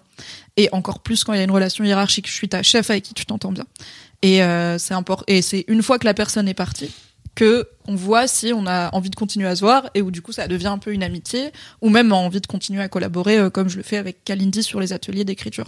Donc je trouve que le rôle en fait c'est à la personne en supériorité hiérarchique de d'être en vigilance sur euh, la nature de la relation encore plus qu'à l'autre, tu vois, ça se fait à deux mais si on a une qui doit mettre un stop ou quoi à un moment, bah c'est à la personne Mmh, qui est chef, hein, c'est pour ça qu'elle est chef. Ça fait partie du taf. Et en plus, t'es un homme, et t'es un homme plus âgé que moi, donc il y a en plus le filtre de à quel point je peux, entre guillemets, me rapprocher humainement d'une jeune femme qui est dans mon équipe, sachant qu'il y a déjà euh, des gens dans des oiseaux dans le monde qui croient que j'ai fondé un magazine féminin pour serrer mes employés, tu vois. Ce qui est, rappelons-le, pas l'intention ni la finalité du projet. Donc euh, c'est plus, j'ai trouvé ça assez simple d'être à ma place parce que en fait, comme tu dis, tu m'as ouvert beaucoup de portes euh, plein de propositions de euh, diverses et variées de tiens je vais acheter à manger est-ce que tu veux venir? Et bah souvent c'était aussi on finit comme ça de débriefer l'article et tout. Et puis après on parle. En fait c'est aussi sur Mademoiselle on abordait tellement tous les sujets de la vie que à la fois par l'équipe et par euh, les lectrices Mm. que bah on en arrivait à débattre de plein de sujets de la vie là où euh, si on avait été une entreprise euh, qui vend des grenouilles en céramique on n'aurait peut-être pas parlé euh, d'égalité dans le couple aussi souvent tu vois et de nos différentes visions donc tu m'as ouvert plein de portes et tu m'as laissé y aller à mon rythme, tu vois, et, et je trouve que c'est très cool. Moi, dans ce rôle de mentor, je vois pas quelque chose de hiérarchique dans le mauvais sens. Il y a vraiment un truc de un peu d'inspiration et un peu de guide. Et je pense que, en tout cas, quand on bossait ensemble, c'est le rôle que tu as eu longtemps. Bah, déjà parce que tu étais mon chef et aussi parce que je pense que tu es un des premiers euh, vrais adultes qui m'a euh, vraiment montré du respect, genre qui m'a respecté intellectuellement et qui m'a aussi poussé à bah, me challenger, à apprendre des choses, à pas me reposer sur mes lauriers comme disait euh, Twin Bulletin. Ça repose sur ses acquis. Euh, bah, comme ça, j'ai pas besoin de travailler. Je peux plutôt jouer à Metal Gear. C'est mieux. Et du coup, Ça, ça a beaucoup changé. oui, je ne joue plus à Metal Gear, je joue à Stardew Valley. Euh, T'avais ce rôle assumé de bah, je vais te former, je vais t'apprendre des méthodes de travail, je vais t'apprendre aussi euh, le domaine que je découvre hein, de la presse web et ses problématiques euh, diverses et variées. Euh, à terme, je vais, je vais te former au management, à encadrer une équipe, même à des questions, tu vois, un peu légales de bah si quelqu'un te demande une augmentation, c'est quoi les étapes, euh, à quoi ça sert les RH, les délégués du personnel. Enfin, tu vois, moi j'avais pas appris ça à la fac. hein. Donc il y a eu ce truc où tu as joué un grand rôle dans qui je suis devenue professionnellement, mais aussi du coup forcément dans qui je suis devenue en tant qu'adulte et en tant que, que personne. Euh, donc je pense que la transition, elle s'est faite aussi facilement par ça. Tu as été de bons conseils et, euh, et un très bon... Pour moi, c'est pas un... Tu me dis pas, il faut aller là. C'est plus un guide de, ok, t'es sur ton chemin par rapport à, à quoi ressemblait le mien.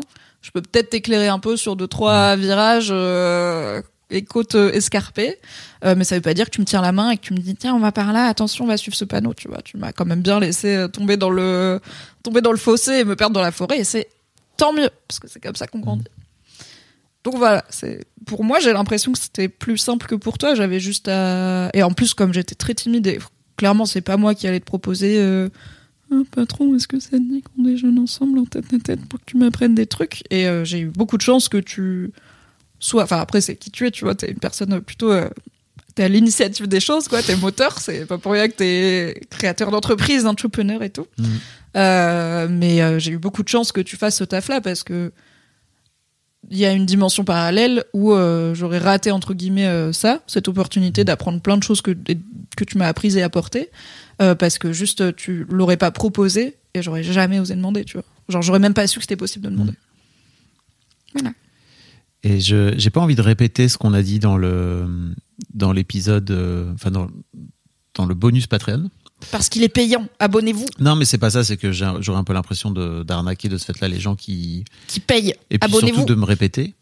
Euh, mais je crois que en fait moi cette amitié aussi, elle s'est forgée euh, par les épreuves euh, qu'on a passées ensemble et que je t'ai proposé à un moment donné de passer avec moi et que et avec lesquelles tu étais à mes côtés en permanence et et en fait euh, je l'ai dit dans le Patreon mais je le redis c'est-à-dire que je crois que les gens ne se rendent pas compte à quel point je serais parti en couille je crois. Enfin je- en fait si t'avais pas été là. C'est un truc qui est impossible à concevoir dans ma tête. C'est-à-dire que si t'avais pas été là à mes côtés euh, et je te parle même bien sûr il y a les moments qui ont été durs dans la vie de la boîte mais il y a aussi euh, tous les trucs que tu m'as appris en me mettant des high kicks et que tu continues à faire dans ce podcast de temps à autre euh, et qui me font grandir en fait tu vois qui m'ont fait grandir. Mais il y a aussi et surtout pour moi pour moi c'est ça une amitié en fait. C'est-à-dire qu'à un moment donné euh, et en fait je suis pas en train de dire que c'est ça qu'il faudrait dans la vie c'est juste si vous avez la sensation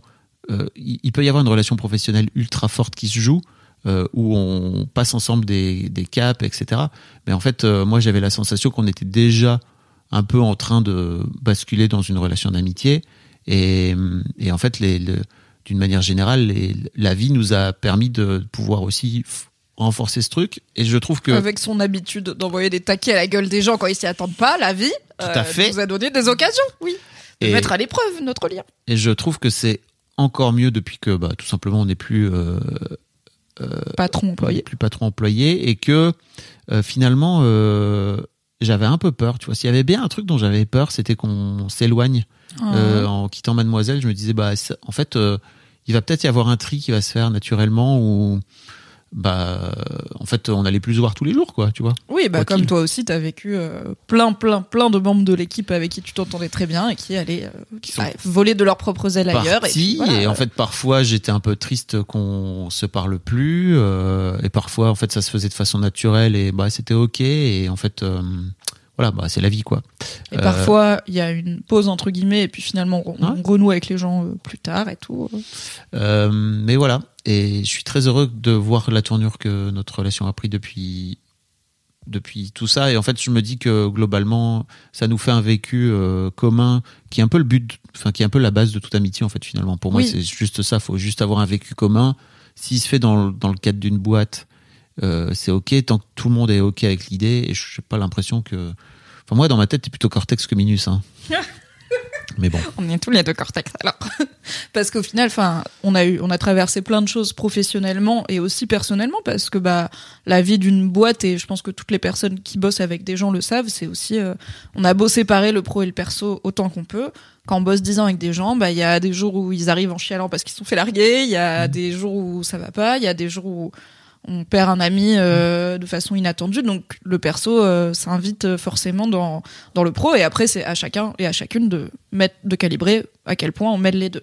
Euh, donc il y a eu des enfin en fait je pense que toutes les grosses prises de tête que j'ai eues dans ma aussi dans ces 12 années euh, charnières hein, parce que les, les la 20 enfin je pense que toute décennie est charnière mais voilà tu m'as connu à 20 piges. Il y a eu beaucoup beaucoup de choses euh, qui se sont passées toutes les grandes prises de tête que j'ai eues, tous les grands moments un peu pivots, j'ai en tête, il y a eu, enfin, la discussion, au moins une discussion que j'ai eue avec toi à ce sujet, tu vois. Où, euh, bah, il y a aussi ça, c'est que t'es, et ça veut pas dire que tu m'as dit quoi faire. C'est juste, on en a parlé. Il y a une discussion, tu m'as ouvert les yeux sur un prisme que j'avais pas. Parfois, tu m'as dit des trucs avec lesquels j'étais pas du tout d'accord et cinq ans après, j'étais là, il avait raison. Euh, parfois, toi aussi, tu m'as champouiné. c'est Wait for it sur les pierres. Bah, vraiment. Peu. Et euh, je- donc, je suis d'accord avec toi que c'est aussi ce vécu commun qui fait la solidité de notre lien.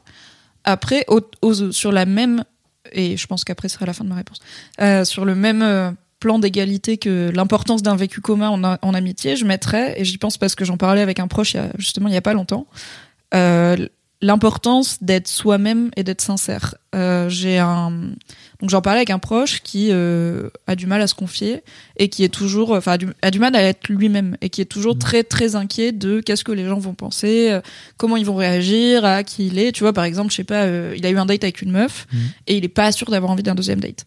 Et il, s'est- il, il psychote sur je sais pas comment lui dire, quand lui dire, pour être respectueux, machin et tout. Et j'étais là, mais on s'en fout, frère, dis-lui. Et au pire, dis-lui, salut, ça fait une semaine que je psychote parce que je suis zinzin, je sais pas comment te le dire et tout. Et je lui ai dit, en fait, tu peux pas attendre des gens une amitié, une relation sincère si tu leur montres pas qui tu es. En tout cas, les gens qui sont dans une démarche de sincérité et de vulnérabilité, ils sentent quand les autres le sont aussi ou pas. Et peut-être qu'il est temps de t'ouvrir et de prendre le risque d'être toi-même et de faire aux autres le cadeau de toi parce que c'est cool et de te faire le cadeau d'être toi-même parce que c'est cool. Et je pense que tu as été très un modèle de être soi-même alors certes dans un cadre professionnel donc il y avait plein d'aspects de ta vie euh, pour le coup que je connaissais pas euh, Je dansais le disco, le- peu- Je dansais le disco le matin, quoi. tu- mais voilà, t'étais le boss qui, danse, qui écoute du disco et qui danse le matin, qui euh, écoute ses employés parler euh, de euh, leur douleur de règles et d'épisiotomie à la pause déj, qui euh, est curieux de nos vies, etc. Et tu m'as et en même temps qui est le boss d'une entreprise euh, toujours euh, croissante hein, dans les dix ans où, on a bossé ensemble, euh, de, de plus en plus pro, etc. Donc ça empêchait pas d'avoir euh, une boîte qui tourne. Et euh, bah c'est aussi un, je pense un exemple que tu m'as montré de on peut être soi-même et être pro quand même.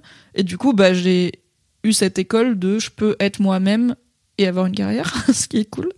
Et donc ça m'a aidé à être vachement moi-même, ce qui est chouette. Même au travail. Merci. Merci Fabflo, t'es super. Merci pour vos questions, c'est chou. Bah, du coup, en follow-up, on a une question de Mao qui nous demande comment la perception des gens de cette relation euh, pro et hiérarchique qui évolue vers l'amitié a été vécue par chacun de vous. Euh, et là-dessus, j'ai peut-être du coup une réponse de c'était un sujet quand je suis devenue chef. Euh, le fait que toi et moi, on ait une, on s'entende très bien et que bah à ce moment-là, ça faisait j'étais déjà l'une des plus anciennes de l'équipe quand je suis devenue chef 4, 3, 4 ans après mon arrivée. Euh, donc euh, bah, il y avait aussi tout simplement que on se connaissait depuis plus longtemps, on avait plus de références communes, de souvenirs, de ah oui tu te souviens machin. Et je, connaissais un peu plus euh, l'histoire du média que d'autres qui venaient d'arriver. Mais je sais qu'il y a eu des, j'ai eu des discussions avec certaines du coup membres de mon équipe sur en fait, il y a des trucs que tu peux dire à Fab que nous on peut pas lui dire parce que en gros vous êtes potes et il te laisse une liberté de ton que nous on pourrait pas avoir. Ce à quoi je, ma réponse a toujours été franchement tentez-le. Euh, moi je parle très mal à Fab et je lui dis quand je suis pas d'accord et quitte à- enfin des fois on ouais on s'engueulait euh, sans jamais se manquer de respect mais on avait des, des débats animés toi et moi au bureau et c'était aussi important pour moi de montrer en fait Bien on peut sûr. dé- je peux débattre avec Fab même si c'est le chef et n'hésitez pas vous à débattre avec moi même si je suis votre chef parce que personne n'a la science infuse quoi. Euh, Excuse-moi, je te coupe, mais ça a toujours été pour moi un mystère, ce truc de, de, de respect de l'autorité. Euh, alors dans les boîtes ou dans les endroits où il y a un chef qui dit en fait euh, moi je suis l'autorité, c'est comme ça et c'est pas autrement. Ok, je peux comprendre que tu fasses euh, genre ok je vais juste fermer ma gueule, mais j'ai toujours eu moi la sensation d'avoir ouvert les vannes de bon en fait et notamment parce qu'on avait des discussions publiques où tu me tu me jetais ou en tout cas euh, c'est pas que tu me jetais, c'est juste que tu me disais bah non là t'es t'es à côté de la plaque et tout et en fait euh, enfin jamais je t'ai dégradé euh, genre Non. rétrogradé, jamais je t'ai euh, je sais pas euh, puni d'une manière ou d'une autre. Non, et je me souviens même que t'avais tellement, en fait, tu voulais tellement pas utiliser l'argument d'autorité que c'était moi qui des fois finissais par te dire, écoute, en fait, à la fin, on n'est pas d'accord. qui es le chef. T'es mon chef, Mm. décide, soit tu, enfin, et c'est ok, c'était pas un truc genre, tu vois, genre piège pour euh, te mettre en difficulté. C'était vraiment bon. Bah, en fait, à la fin, c'est un taf, hein. donc euh, Oui. on n'est pas d'accord. T'es chef. Ça, c'est arrivé plus tard. J'avais plus de problème euh, de, de prendre des, des décisions d'autorité pure et dure. Euh, mais c'est vrai que j'ai jamais pigé ça. C'est-à-dire que moi, j'ai été salarié pendant sept ans. J'ai été donc euh, le, le, le, le N-1 de Denis, qui est devenu ensuite mon, mon ami, mais qui est aussi devenu mon, mon, mon associé. Et en fait, j'en avais tellement rien à foutre de. Ah bah, Denis et toi autour d'une table, c'était aussi des discussions euh, fleuries. J'en avais rien à foutre de que c'était mon chef. En fait, pour moi, t'étais en train de dire une connerie. J'allais te dire que t'étais en train de dire une connerie, quoi, tu vois. Et je, je crois que en plus, je le disais avec très peu de pincettes à l'époque parce que j'avais 20 ans de moins. Mais c'est marrant ce truc et c'est vraiment un truc sur lequel j'ai buté longtemps. C'est-à-dire, euh, et tu vois, c'est un truc que j'essaie d'inculquer à mes filles aussi. De l'autorité, c'est cool et c'est important. Pourquoi tu la respectes? Oui, d'où elle vient? Au-delà de l'arbitraire, est-ce que cette personne a les compétences pour baquer Voilà. euh, Je suis chef et bah on ne peut pas être pertinent sur tout, Mm. tu vois. Parfois, enfin, tu vois, typiquement, euh, c'était beaucoup plus simple pour moi de lâcher euh, de de lâcher l'affaire sur une question business parce que au bout d'un moment bah c'est vachement plus ton domaine Mm. alors que sur une question voilà marketing ou une problématique qui touche les femmes et tout au bout d'un moment j'étais ah bon t'es chef j'ai un utérus un point partout balle au centre mais Ouais, fais-moi confiance là-dessus et puis bah il y avait aussi l'occasion de débriefer quand ça marchait pas quand au final euh, l'un ou l'autre avait plus raison que l'autre quoi Pardon, je t'ai coupé. oui, non, mais du coup, voilà, moi j'ai eu ce, ce retour-là, Mm. du, en perception des autres de notre relation qui devient amicale, de euh, c'était un peu compliqué pour certaines personnes de l'équipe de savoir à quel point elles pouvaient ou pas te parler comme moi euh, je te parle. Euh, Il y avait un ressenti parfois que bah il y en a qui ont essayé et avec lesquels t'as moins bien réagi qu'avec moi, ce qui est aussi humain et possible, tu vois, genre personne n'a d'enfant préféré bien sûr même. Non, Euh, c'était même pas ça. C'est juste que je crois que tu avais compris un truc assez rapidement, c'est que tu avais compris quand est-ce qu'il fallait me parler. C'est-à-dire que pour moi, l'un des trucs qu'on peut peut-être dire aux jeunes employés, aux jeunes salariés, etc., c'est en fait, vous, il faut manager votre chef. Et que oui, c'est un manager truc, votre manager. c'est un truc que je t'ai appris très tôt, en fait, en te disant, en fait, il y aura peut-être des moments où je serai pas disponible, où je serai pas attentif et à l'écoute, parce qu'en fait, certes, t'es importante dans ma vie dans le sens où t'es à la rédaction, mais en fait, j'ai 42 autres sujets. Donc, si tu viens me voir à un moment donné où j'ai un, autre sujet sur lequel je suis dessus et que c'est important, euh, tu risques de te prendre une, tôle, alors que peut-être si tu viens au bon moment, euh, au bon endroit, au bon moment, et euh, à un moment donné où je suis disponible, de vérifier avant que je suis disponible, bah peut-être tu as la possibilité d'être mieux accueilli entre guillemets. Et je crois qu'en plus, j'étais beaucoup moins attentif aux autres à l'époque. J'avais genre 10 ans de moins. Enfin, vraiment, je vois le chemin que j'ai parcouru depuis. Je- Oui, parce que je, Ça alors devait je- pas être simple de travailler avec moi. C'est ce que je veux dire. C'est que je. Stéphane. Pour moi. Ça, en fait, ça dépend vraiment de. Oui, il y a des personnalités qui fit et d'autres pas. Et pour moi, le rôle du cadre travail et euh, du management, c'est justement de créer un cadre assez neutre pour que whatever, enfin, peu importe les questions de personnalité qui fit ou pas, il y ait Mhm. une communication qui soit au même niveau de base pour tout le monde. Donc, je suis d'accord avec toi de apprenez à manager votre manager, c'est-à-dire à repérer un peu comment il fonctionne, parce que bah vous allez devoir lui apporter des idées que vous voulez défendre, négocier des trucs et tout, et c'est bien d'avoir des billes Mhm. de comment le prendre dans le pas le caresser dans le sens du poil, genre lui passer de la pommade euh, flagornerie, mais voilà si vous avez un manager comme Fab qui, à partir du moment où il a un écran sous les yeux, il va avoir du mal à pas être concentré sur son écran, proposez-lui un déj et mettez votre téléphone à plat sur la table, comme ça il le regarde pas. Un exemple. Ouais. Euh, mais j'ajouterais, euh, si vous êtes manager, communiquez avec vos équipes comment vous fonctionnez et en fait, au lieu de mettre une tôle à quelqu'un qui vient au mauvais moment, arrêtez-vous, dites alors là je suis sur autre chose, c'est pas du tout le moment. Regarde mon agenda, prends un rendez-vous, reviens me voir dans une heure et on en parle euh, plutôt que de C'est ce que j'allais dire. Faire comprendre à la personne qu'elle est indésirable de façon un peu moins euh, verbalisée, euh, communication non violente. Mais appris- c'est ça, ça prend. Hein. J'ai appris à, à offrir mon mode d'emploi aux gens en fait. C'est-à-dire que vraiment c'était bah, mon mode d'emploi c'est ça, voilà. Comme ça au moins t'es au courant. Après t'en fais ce que tu veux, mais au moins je te l'ai donné quoi. Oui, je dis ça, j'étais la première à avoir des retours de certaines de mes employés sur euh, quand on vient te voir avec tes visites, c'est que tu dis non hyper méchamment. Et J'étais là, je le dis pas méchamment, je le dis pour que ça soit clair, tu vois. Cortex. Genre, non, je ne suis pas dispo. Elle, J'étais là, c'est pas du tout comme ça que tu le dis. Là, d'accord. Tu sais être très sèche. Mais je fais pas exprès. Encore aujourd'hui. Toujours, parfois. Oui. Ah, ouais. Mais je crois c'est que pas c'est le moment, c'est pas le moment pour Mimi. Oui. Putain. Il y a, alors il y a une question sur la différence d'âge, mais du coup je pense que ça fera un peu trop redondant avec euh, la Fab Mimilia, donc on peut euh, Ouais. éventuellement la zapper puisque vous pouvez la retrouver sur Patreon. Et pour info, si jamais vous n'avez pas l'habitude de Patreon, peu importe quand vous vous abonnez, vous aurez accès à tous les contenus précédents réservés aux abonnés. Donc si vous vous abonnez maintenant, vous aurez toutes les Fab Mimilia depuis le lancement du Patreon. Tout à fait. C'est rétroactif. Question sexo. T'as vraiment mis ça Ah, on passe aux questions plus. Comment va ta bite et ta chatte Nous Bah oui. Bernard. Mais pourquoi? Mais en référence. Oui. Fabrice, comment va ta bite? Elle se porte à merveille. Tu vas faire comme les invités nuls du Boys Club qui disaient ça va, parce que contexte. Avant Non, mais j'ai de- l'impression qu'on a déjà parlé pas mal de ma bite et qu'on a parlé de ta chatte dans du cul du cul du cul.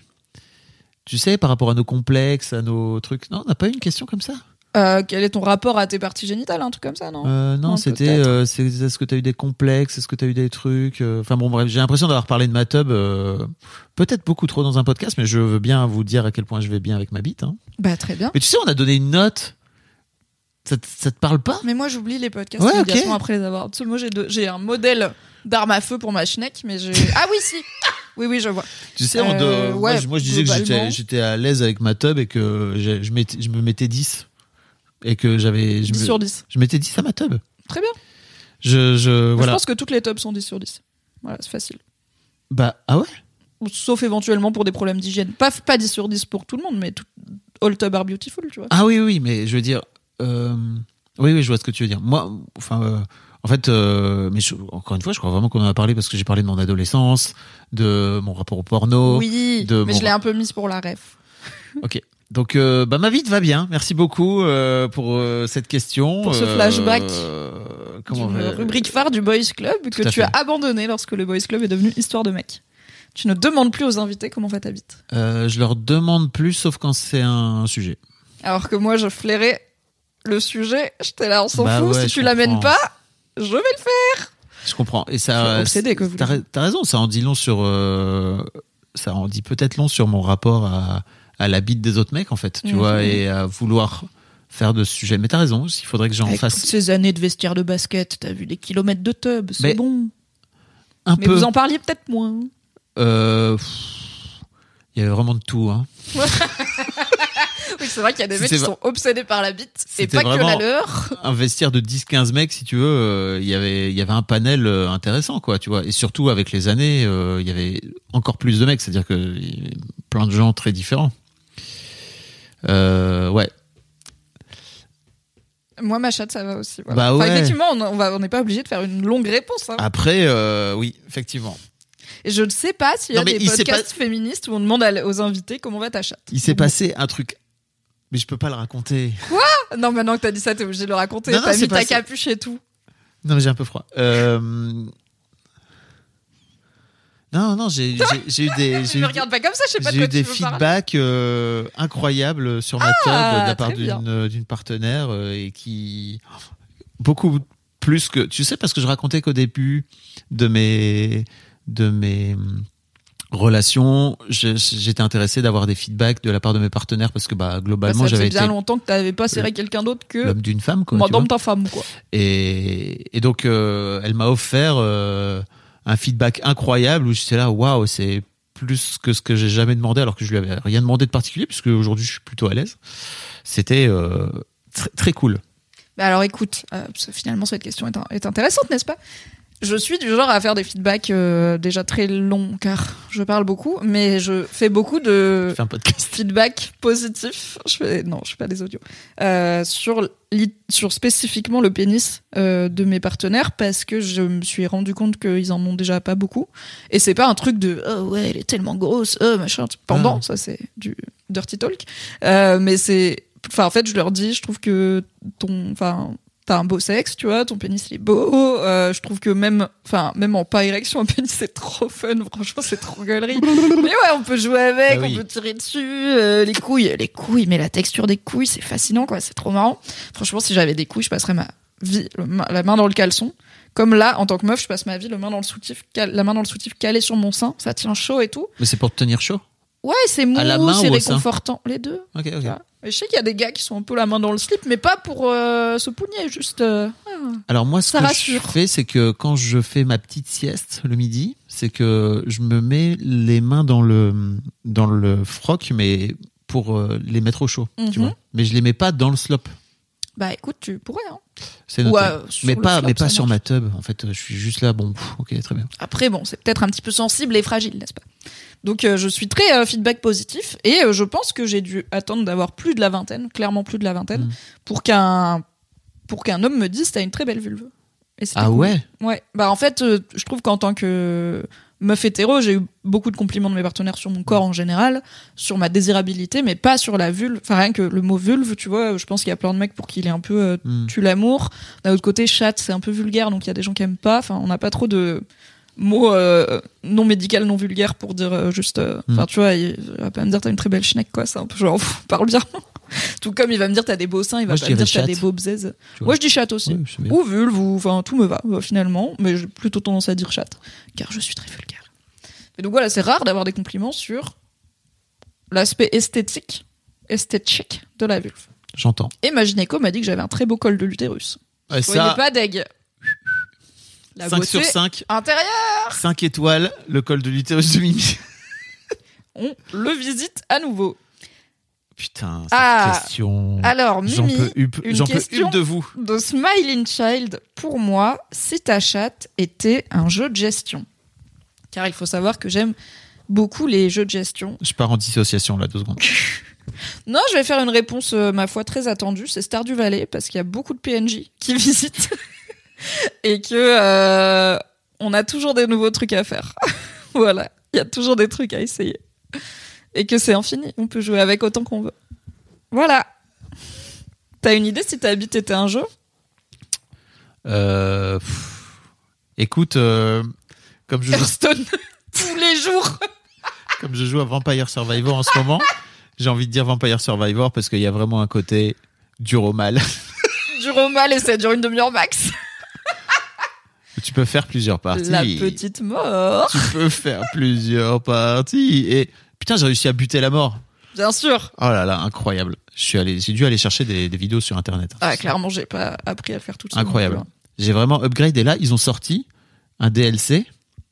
Du contenu additionnel pour Vampire Survivor. tout à fait, euh, Among Us Vampire Survivor. Oh la drogue. Moi, j'aime pas Among Us, donc ça va. Si vos parties génitales étaient un cocktail, putain.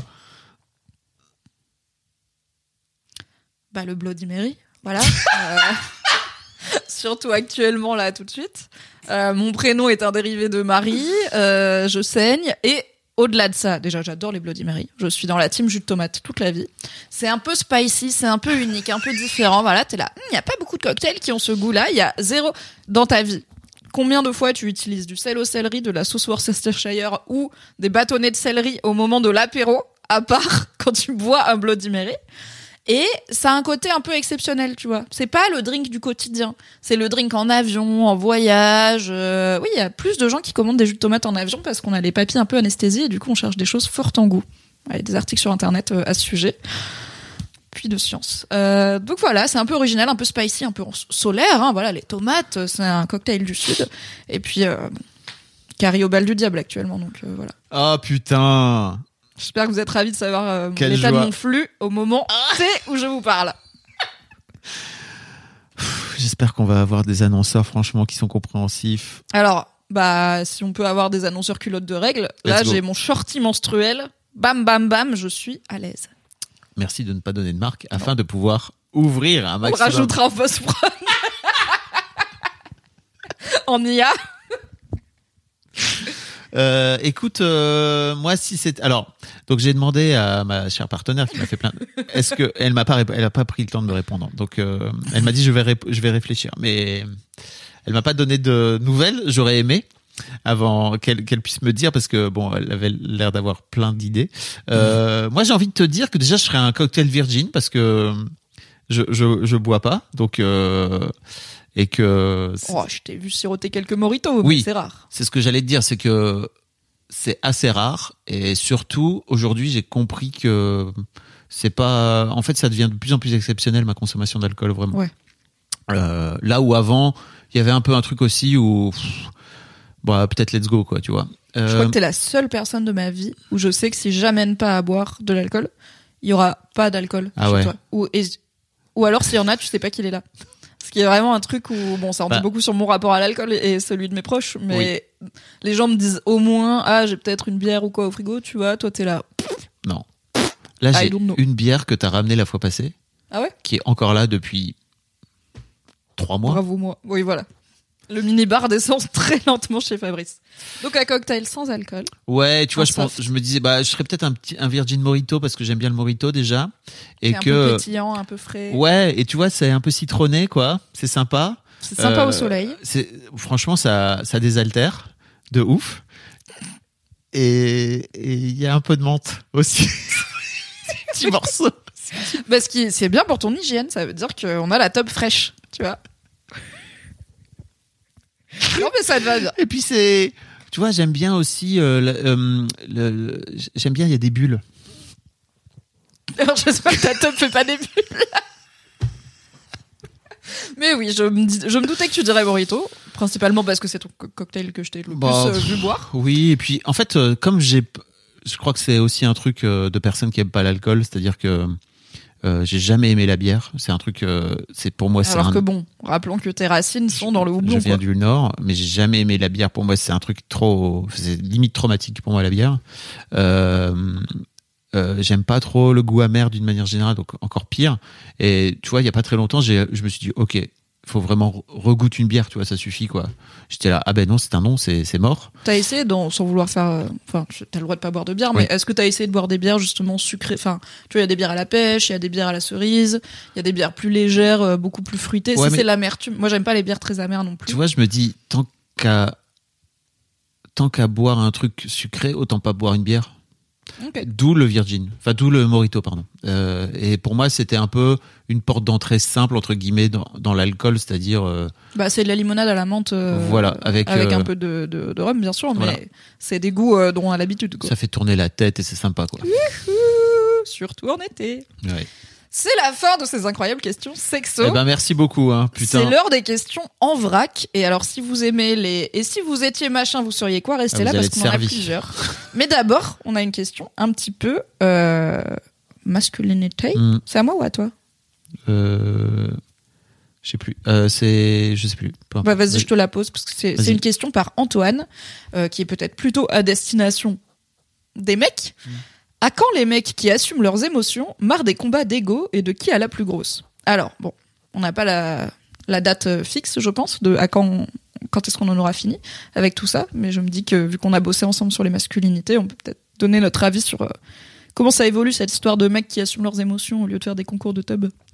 Bah, j'ai un peu l'impression que ça dépend déjà de ta bulle. Ça dépend un peu de qui tu es, où tu es. Ça dépend peut-être aussi peut-être de tes groupes de potes. Il y a peut-être des groupes de potes avec qui c'est ok. Il y a peut-être des groupes de potes avec qui c'est moins ok. Euh, et puis ça dépend aussi peut-être de toi, Antoine. C'est-à-dire que pour moi, l'un des trucs qu'il faut savoir faire en tant que mec, c'est de finalement devenir euh, le changement que tu as envie de voir dans le monde. Et hum, Ne rêve pas ta vie, vis tes rêves. c'est ce dont tu parlais tout à l'heure, c'est-à-dire à quel point tu es aussi capable de t'ouvrir vis-à-vis des autres mecs euh, et et, euh, et en fait de te prendre le risque finalement de te faire peut-être charrier au départ, de peut-être euh, te faire bolos parce qu'il y a des mecs qui ne supportent pas ça et qui voient ça comme bah, finalement une, incitation à eux aussi s'ouvrir Et donc euh, ça fait peur. Ah, S'il le fait, nous aussi on va le faire. Et donc il vaut mieux le bolos plutôt que de, de prendre le risque de soi aussi s'ouvrir à l'autre. Euh, et moi je sais par, par exemple que c'est un truc dont je n'ai strictement plus rien à foutre que de me faire bolos par des mecs parce que ils considèrent que euh, dis donc euh, t'es pas un vrai mec. t'es pas un vrai mec et tout. Je suis ah, pff, frérot, euh, ça, j'ai tellement dépassé ça et je suis tellement à l'aise dans l'idée que j'ai de la masculinité euh, et j'ai tellement plus peur de poser des questions qui font peur que j'en ai rien à foutre. Et donc, je sais aussi que je suis un danger potentiel pour certains mecs. Euh, je crois que je l'avais raconté ici. Un des gars avec qui j'ai fait euh, ma formation sur la relation à l'argent, qui m'a dit genre jour 2 alors qu'il était en, plein, un peu en, en- il, il, a une, vraiment une session difficile et en fait émotionnellement c'était super dur pour lui et tout. Et je lui ai dit mais viens, je vais te faire un câlin et tout, euh, ça me fait plaisir. Il m'avait dit toi t'es dangereux mec. Il m'avait pas dit t'es dangereux genre t'as un couteau et tu vas me planter. Non, c'était juste. Ou euh, tu vas le bolosser, euh, le rabaisser Non. parce qu'il va pas bien. C'était au contraire, c'était plutôt parce que je crois que son système de son système de base c'était plutôt entre mecs on se bolosse et en fait on se fout de notre gueule parce que euh, bah on a été faible quoi. Euh, non non c'était plutôt toi tu vas venir me faire un câlin et tu vas m'inciter à m'ouvrir donc je sais qu'il y a plein de mecs qui vivent ça comme un danger. Mon expérience m'a prouvé que en fait si tu ouvres la porte une fois que tu passes le cap de euh, euh, machin euh, ça va ça tu vas limite en prendre trop dans la gueule. C'est-à-dire que vraiment les mecs n'attendent que ça, de Mm. parler.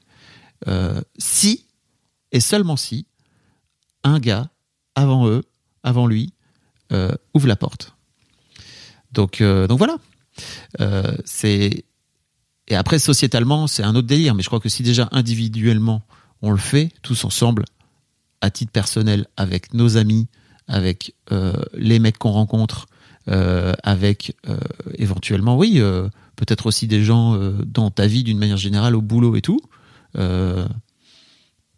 peut-être ça, ça, Bah, ça la société, elle est faite des gens. Donc si les gens ils changent, la société elle change. Et quand Voilà. la société change, ça fait changer les gens. C'est Oui. c'est beau tout ça. Après, il y a le système, il y a le patriarcat, il y a tout ça. Mais et en ça fait, aussi c'est fait de gens. ça aussi c'est fait de gens, mais je sais que le système, il- avant qu'il saute euh, Il y a un fondamentalement, peu d'inertie. Bon, voilà, c'est grippé quoi. voilà. Et notamment, je sais aussi qu'il y a plein de mecs qui sont euh, à la tête, peut-être du pays, à la tête de nos institutions, bah, qui sont peut-être beaucoup moins ouverts à- au changement. Et Nous sommes en guerre, Fabrice. Voilà, beaucoup de guerre. Euh, alors que moi, j'aurais envie de faire la guerre de l'amour. Voilà. Eh ben écoute, je suis très contente de cette réponse. Merci beaucoup. Et Bah, si merci t'es très contente. Antoine pour la question. Avec grand plaisir, Cortex.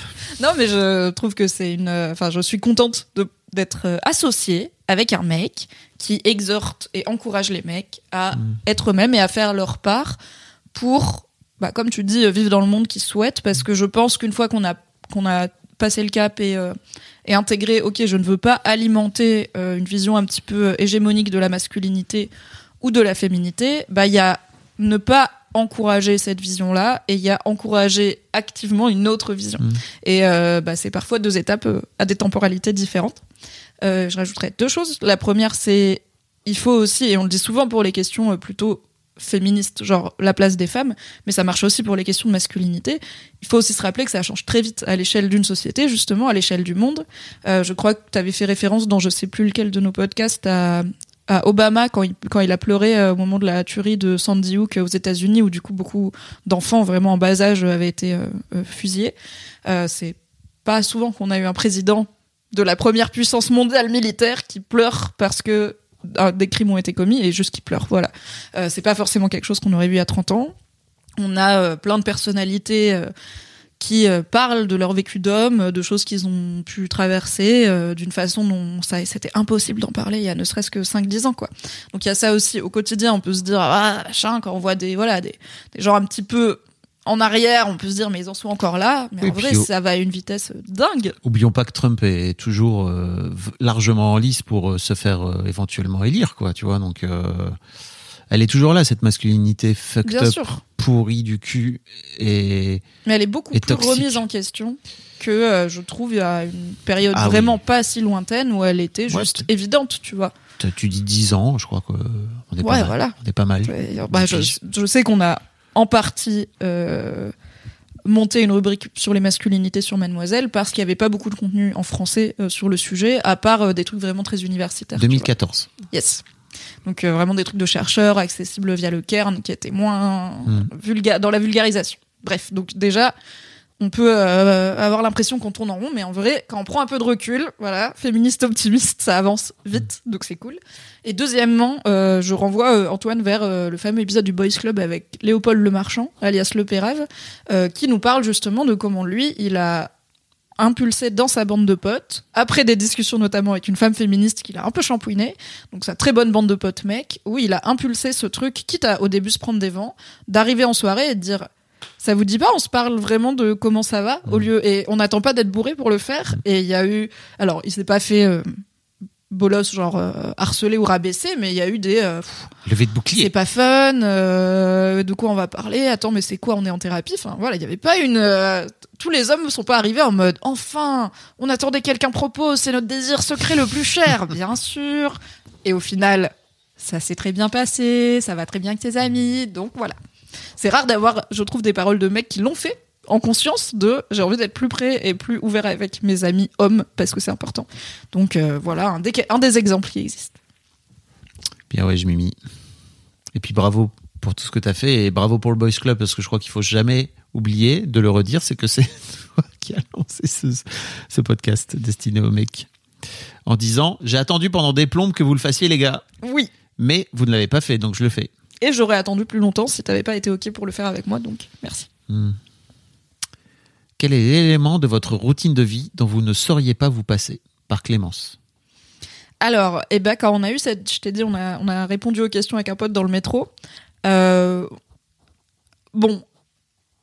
Le premier truc qui m'est venu en tête, c'était vraiment. Bah, j'ai des addictions, donc euh, je fume et je bois, et probablement que tous les jours je fume et je bois, et que j'ai pas envie de. Enfin, j'imagine pas une journée où je fais ni l'un ni l'autre. Euh, je passe parfois des journées sans boire. Ça m'arrive de passer des journées sans fumer quand vraiment euh, j'ai euh, 1000 heures d'avion ou je sais pas quoi, mais c'est très exceptionnel et je le sens passer. Donc bon, on peut dire que ça fait partie de ma routine, mais voilà, j'en parle pour être transparente. Mais c'est peut-être pas la, le genre de truc auquel pensait cette personne. Donc je réfléchis à un truc un peu moins euh, bah, la clope du matin. Et je pense qu'en vrai, c'est la cuisine. Je cuisine pas tout, tout, tous les jours, mais tous les jours, je pense à qu'est-ce que je vais cuisiner, qu'est-ce que j'ai cuisiné, qu'est-ce que je pourrais cuisiner. Tiens, j'ai eu cette idée. Tiens, il y a machin qui a posté une photo d'un truc au resto qui me donne une. Genre hier, avant de m'endormir, j'ai réfléchi à un twist méditerranéen sur le bœuf Wellington. Genre, j'étais là, ok, si je fais ci et ça, hein, hein, ça peut rajouter telle saveur et tout. Donc, euh, et euh, cuisiner, c'est toujours un, vraiment un, un plaisir, un kiff. Enfin, c'est une activité fun, tu vois. C'est pas bon. Il faut aller se mettre en cuisine. C'est. Ce week-end, j'ai reçu euh, une amie chez moi et euh, je lui ai filé un bouquin. de- J'ai des, quelques bouquins de recettes et comme tout le monde, je m'en sers jamais parce que j'oublie de les ouvrir. Donc, je lui ai filé mon Larousse des cuisines du monde et je lui ai dit, ok, tu te poses avec mon mec et vous choisissez n'importe quelle recette avec. euh, bon, il y a des recettes, c'est genre. Procurez-vous un cabri vidé entier. Je suis là, non. à Lidl 19e, il n'y a pas de cabri. Euh, mais donc voilà, trouver un truc faisable. Mais à part ça, open bar. Et du coup, j'ai appris deux recettes. Je- Mm. J'ai appris à faire des boulettes de poulet et une moussaka. Et j'étais trop contente. J'étais vraiment en mode, ce week-end, je vais cuisiner des nouveaux trucs. Donc voilà, je dirais la cuisine. Ça me manque un peu ça, tu vois, c'est que je vois que j'ai appris plusieurs recettes euh, quand j'ai commencé à me mettre à la cuisine et je me rends compte que là je suis un peu en train de tourner un peu sur les mêmes recettes et ça me Et tu gonfle es un peu. abonné à mon Patreon, je crois que oui. Ouais, mais tu fais souvent des trucs tu fais souvent des trucs un peu trop durs pour moi, tu vois. En vrai, il y a pas grand chose de Mm. technique dans mes recettes. hein. Ça a l'air impressionnant, mais pour moi, l'aspect technique de la cuisine, c'est l'aspect où c'est facile de rater. Et par exemple, tu vois, faire une béchamel, c'est facile de rater parce que le beurre il brûle, ça fait Mm. des grumeaux et tout. Faire tout ce qui est pâte, c'est hyper facile de rater parce que c'est de la science. Le reste, il y a vraiment, Mm. en termes d'étapes et de technique et de savoir-faire des trucs, bah, vraiment, faut couper des trucs et les foutre dans une marmite, hein, globalement. Mais on fera des sessions cuisine si tu veux. Avec plaisir. On improvisera justement. Euh, et moi, l'élément de ma routine de vie, je crois vraiment que c'est la sieste. C'est-à-dire que Yeah, c'est ah, devenu... Fabrice, je suis si heureuse. Mais je crois pas qu'on ait les mêmes siestes. Non, ouais, je crache, je bave et tout, c'est trop bien. Moi, je fais des siestes de 25 minutes Power max. euh, pour pas tomber dans le donc dans le sommeil euh, profond paradoxal qui finit par t'emmener en fait à une heure et demie de sommeil au moins, sinon t'as t'as la gueule dans le cul, quoi. Donc euh, de pas tomber dans un cycle complet, parce que ça pour le coup c'est trop long et que je crois que T'es sauf- vaseux en plus au réveil, toi, non? Bah non, si c'est une heure et demie, non. Ok. C'est tout le concept. euh, une fois, je me souviens très bien que j'étais euh, l'un de mes trucs, tu vois, on parlait des gros stuff. Donc souvent, ce qui se passait, c'est que ça se passait le vendredi soir, et donc le on- ça commençait à les- minuit. les soirées, voilà, les soirées se terminaient à 6 heures du mat. Et donc, ce que je faisais souvent, c'est que je rentrais, prendre une douche, et après, j'allais prendre directement le premier TGV pour aller à Lille Être un daron. pour retrouver mes filles et tout. J'avais trop envie en plus ou après la semaine, euh, machin. Et, et en fait, la première fois que j'ai fait ça, je me suis retrouvé à dormir direct euh, dans le TGV, arrivé dans le TGV tellement j'étais éclaté. Et euh, en plus, il y avait des, il y a eu des semaines où on avait fait nuit originale, donc c'était une soirée Nuit euh, blanche au nuit bureau. blanche, euh. genre en mode radio libre, etc.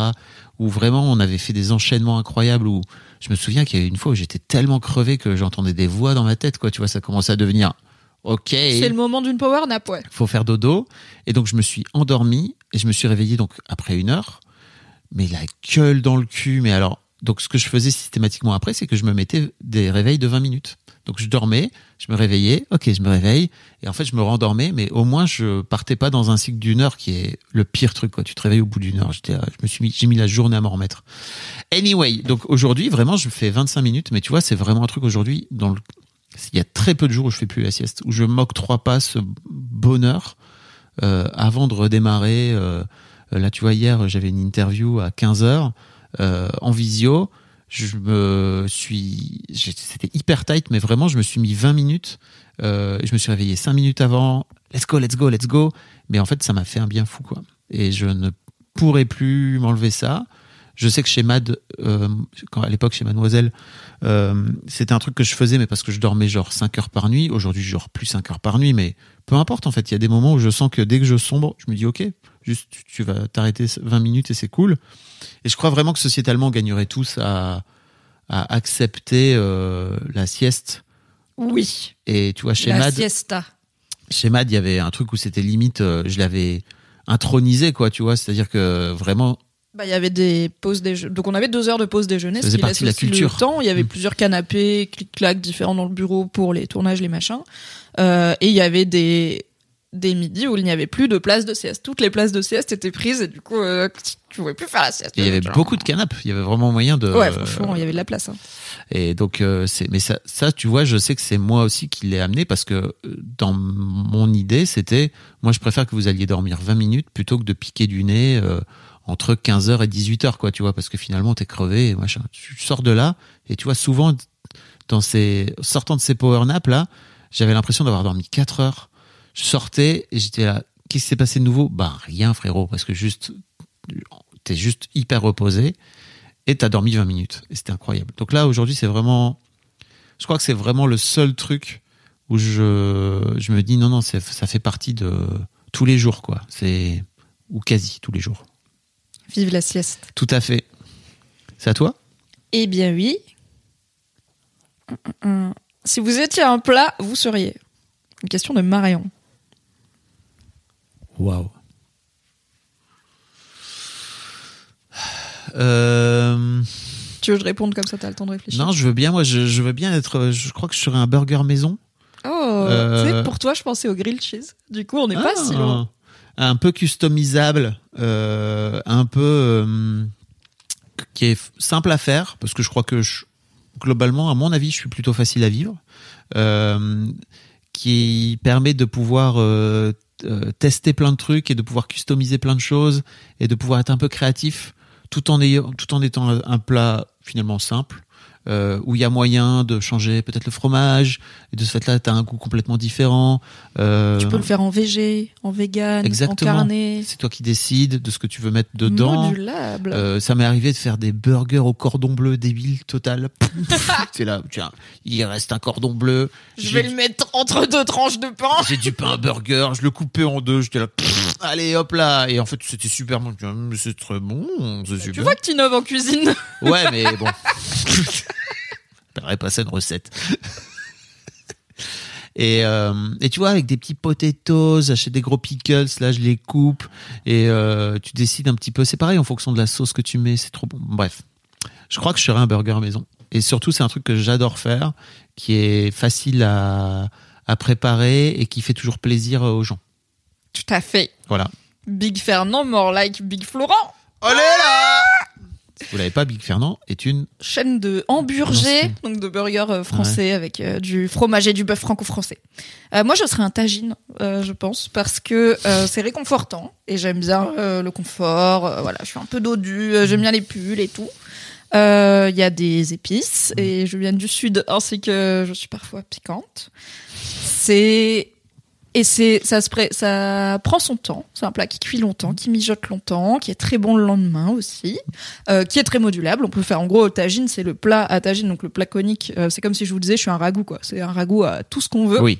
Euh, donc on peut s'amuser beaucoup avec les tagines et aussi je trouve que le plat est super joli et euh, j'ai beaucoup d'appétence pour euh, la céramique, les choses comme ça. Donc je me dis euh, ça me va bien et puis ça rend un petit peu hommage à n'est-ce pas le bled d'où je viens. la blédardise. Oui. Si vous étiez une paire de chaussures, Maxime, merci Maxime pour cette question incroyable. Franchement, euh, bon, alors déjà, faut peut-être le dire. Tu vous serais une ballerine remarqué, Je suis pas très fashion, donc euh, je connais pas trop de types de chaussures et je porte des baskets euh, tous les jours que Dieu fait. Euh, je suis très contente d'être de la génération qui peut porter des, du plat et des baskets en tant que femme, as a woman, sans que ce soit un problème. Donc je pense que je serais une paire de petites Stan Smith en vrai, mais custom, parce que j'ai un côté basic. Non, mais dans mon look et tout, tu vois, j'ai un côté assez basique. Je viens à Paris en Bah ouais, Stan en- Smith en Non, mais je suis vraiment une basic white girl, tu vois, dans mes fringues, à part euh, ma, ma passion pour les champignons. Mais vraiment, euh, j'ai les, je suis la mode euh, que Mm. tout le monde suit, tu vois. Je suis pas, pour le coup, je m'amuse en cuisine, je m'amuse peu avec mes fringues, sauf quand il y a des imprimés champignons dessus. Donc ouais, une petite paire de Stan Smith, mais comme je suis pas non plus la personne la plus banale, euh, j'ai l'impression en termes de personnalité, une paire de Stan... Ah non, je sais Je suis une paire de Caval. C'est une marque de sneakers de, de basket française qui fait des baskets dépareillées. À chaque paire, t'as par exemple en inversé les couleurs ou quoi. Ah, yes. Euh, chaque euh, et du coup j'aime trop. Ça, j'aime veux trop. J'adore les trucs dépareillés. Par exemple, t'aurais si, si les... ah oui, t'aurais, t'aurais une couleur, une couleur de l'autre couleur, c'est ça ou alors? Non, c'est plutôt tu vas avoir une, bah, par exemple des, tu vas avoir une paire avec la languette verte et les lacets jaunes et l'autre Ah, sera la languette jaune et les lacets verts. Ils ont fait une collection Le Petit Prince où voilà c'est c'est assorti. Mais c'est pas identique. Et moi, j'aime bien les choses dépareillées, aux grandes dames de certaines de mes amies contre le fric comme Soraya, euh, qui n'en peut plus que je boive dans des verres dépareillés et que je souhaite manger dans des assiettes dépareillées. Mais moi, j'aime la variété. Donc voilà, je suis une cavale. N'hésitez pas à nous sponsoriser ou juste à m'envoyer des pompes, notamment votre collection Le Petit Prince. Merci. Mais ça marche pas avec ton truc de tu peux pas payer ton propriétaire en pompe. Non, mais je peux ne pas donner mon loyer à Caval, ainsi que et du coup je le donne à mon propriétaire et j'ai des baskets. Ah, le consumérisme. Voilà, Euh, donc de loin ça a l'air banal et quand t'av- quand t'avances t'es là, ah c'est un peu original. Moi, je serais euh, ma vieille paire de sandales là que je Ah, mets yes. que je mets l'été. T'es birk, c'est des birks ou pas? non, c'est pas des Birks, pas des vrais. Non, je crois pas. Je crois que c'est même pas des. Ça doit être des Mephisto, euh, voilà quoi. Non, non, pas des Birk. Je sais pas, il paraît que c'est confort de fou. Ah, c'est trop bien, mais bon, c'est un, c'est un je peu. pense que je vais m'en acheter ça. C'est un like, tu vois, c'est un, c'est un Birkenstock. Enfin, c'est vraiment. Oui oui, c'est Non, c'est des, c'est c'est des, l'esprit. c'est des pompes que j'ai, je crois, depuis 5 ou 10 ans, que j'adore mettre, qui se sont faits à mon pied. Ah non, là, mais là elles sont moulées, il y a l'empreinte digitale de tes orteils dedans. hein. qui sont, ah là là, et en fait que j'ai, que j'adore mettre dès que euh, le, le soleil pointe un peu son, son nez là. Oui, c'est ça Euh, aussi, c'est quand tu les mets, c'est ah les beaux jours. Oui, et tu vois, d'un autre côté, ça m'emmerde un peu parce que je peux pas vraiment les mettre l'été parce que j'ai un mal fou à trop marcher avec parce qu'il finit, ça finit par trop me chauffer le pied, quoi. Alors peut-être qu'elles commencent à devenir vieilles et que bah, peut-être je les ai trop moulées et que de ce fait-là, euh, Peut-être tu peux les faire ressemeler. Euh, c'est vraiment de l'intérieur, tu vois. C'est juste. euh, Ah yes. Non mais je pensais oui à l'intérieur Ah. comme tu mets une semelle euh, tu sais de, de- pas. orthopédique. Euh, mais peut-être qu'il est temps de peut-être qu'elles ont fait de 10 ans. Voilà. qu'il est il est l'heure mais tu vois il y a aussi un vrai truc où je me dis j'ai pas envie de retrouver une nouvelle paire et d'être obligé de retaffer entre guillemets tout ce, tout ce temps là Si vous faites des sandales sur mesure que vous voulez sponsoriser le Fab et Mimi Show, Fabrice peut vous envoyer les mesures Ah, de son pied. J'adore, euh, j'adore les sandales. Et, et tu vois, j'allais dire aussi, mais d'un autre côté, je suis aussi une bonne paire de baskets de. Qui, tu vois, là, aujourd'hui, j'ai des Brooks qui sont des, des vrais baskets de running, de runner, de marathoniens. Enfin, tu vois, les mecs, ils savent. Genre, il y a de la technologie dans les... Brooks, ils Ah disent, ouais, ok. On se toi, sait. t'es un vrai, tu vois. Et j'ai Toi, t'es pas un gars en Stan Smith, là. Ouais, j'ai découvert les Brooks un peu par hasard. Je sais plus qui m'en a parlé à l'époque, euh, mais euh, en fait où je cherchais des bonnes baskets pour bien marcher dans Paris et que, comme je l'ai dit dans un épisode qui n'est sans doute pas encore sorti puisque c'était notre épisode intemporel, euh, j'adore marcher dans la rue et marcher vite. Et, en fait, voilà, ça fait typiquement, ça fait partie des trucs que j'adore avoir où tous les, en vrai, là, mes, mes dernières pompes, elles ont fait huit mois, quoi. Parce que je les use euh, beaucoup et vite. Euh, et, que je marche, que je marche énormément. Euh, mais ouais, j'ai ça aussi, tu vois. J'ai un peu ce truc où je suis un peu entre les deux. C'est-à-dire la bonne birque à l'aise, tranquille, trop sympa, qui fait plaisir, où t'es es à l'aise dedans. Et, en fait, les pompes qui permettent de pouvoir marcher vite. Mais quand même, il faut que ça soit ultra confortable parce que moi, je, je veux plus, je suis trop vieux pour avoir mal au yep, quoi. Tu vois, c'est. Ça Oui, on est voilà, on n'est pas très escarpin, Doc Martens, euh, Richelieu, toutes les chaussures où il faut avoir des pansements sur soi. On- We don't do that On n'est pas venu ici pour. souffrir des yep. Tout à fait. Et même souffrir C'est la dualité du fab, l'aspect euh, flâneur, relaxé et l'aspect on trace. Tout à fait. C'est à moi. Ouais. Ok, on est bientôt à la fin. Avant-dernière. Avant-dernière question. Deux une, heures, Mimi. hein. On est sur deux heures. une question essentielle de Gatoria. Quelle est la meilleure sauce pour les pâtes? Oh, waouh. Écoute, euh, moi, la sauce que je préfère faire pour mes pâtes, c'est euh, ail, beaucoup, C'est-à-dire, vous voyez le, la- que vous mettrez plus, doublé. plus, plus d'ail. Beaucoup d'ail pour commencer. Euh, oignons aussi dedans. Champignons rissolés là, à côté, que tu viens remettre de- dedans. Le pouletto, coupé en, Blanc de poulet, là en fines tranches là. Un- suprême. Important. On n'est pas là pour euh, s'emmerder. Euh, crème fraîche et à peu près tout ce que je trouve d'épices. D'herbe, de. Oui. Alors, et Bah, après. Tu, vois, tu fais du jazz toi aussi. l'eau des pâtes. Merci Mimi, grâce à toi. Euh, l'eau des pâtes, deux trois bonnes cuillères quoi, tu vois, et faire chauffer un peu fort là pour faire en sorte que ça s'évapore et que ça devienne consistant quoi. Voilà, des pâtes bien cuites là, bien al dente comme il faut. Paf dessus. Le bonheur. Et tu sais quoi? J'en ai, euh, j'en ai là. Si tu veux, je t'en, je t'en fais. Eh ben écoute, good Il m'en reste. Il m'en reste. Plaisir. C'est ta fin. Après le, après cet enregistrement. Je sens que tu t'es auto-donné faim.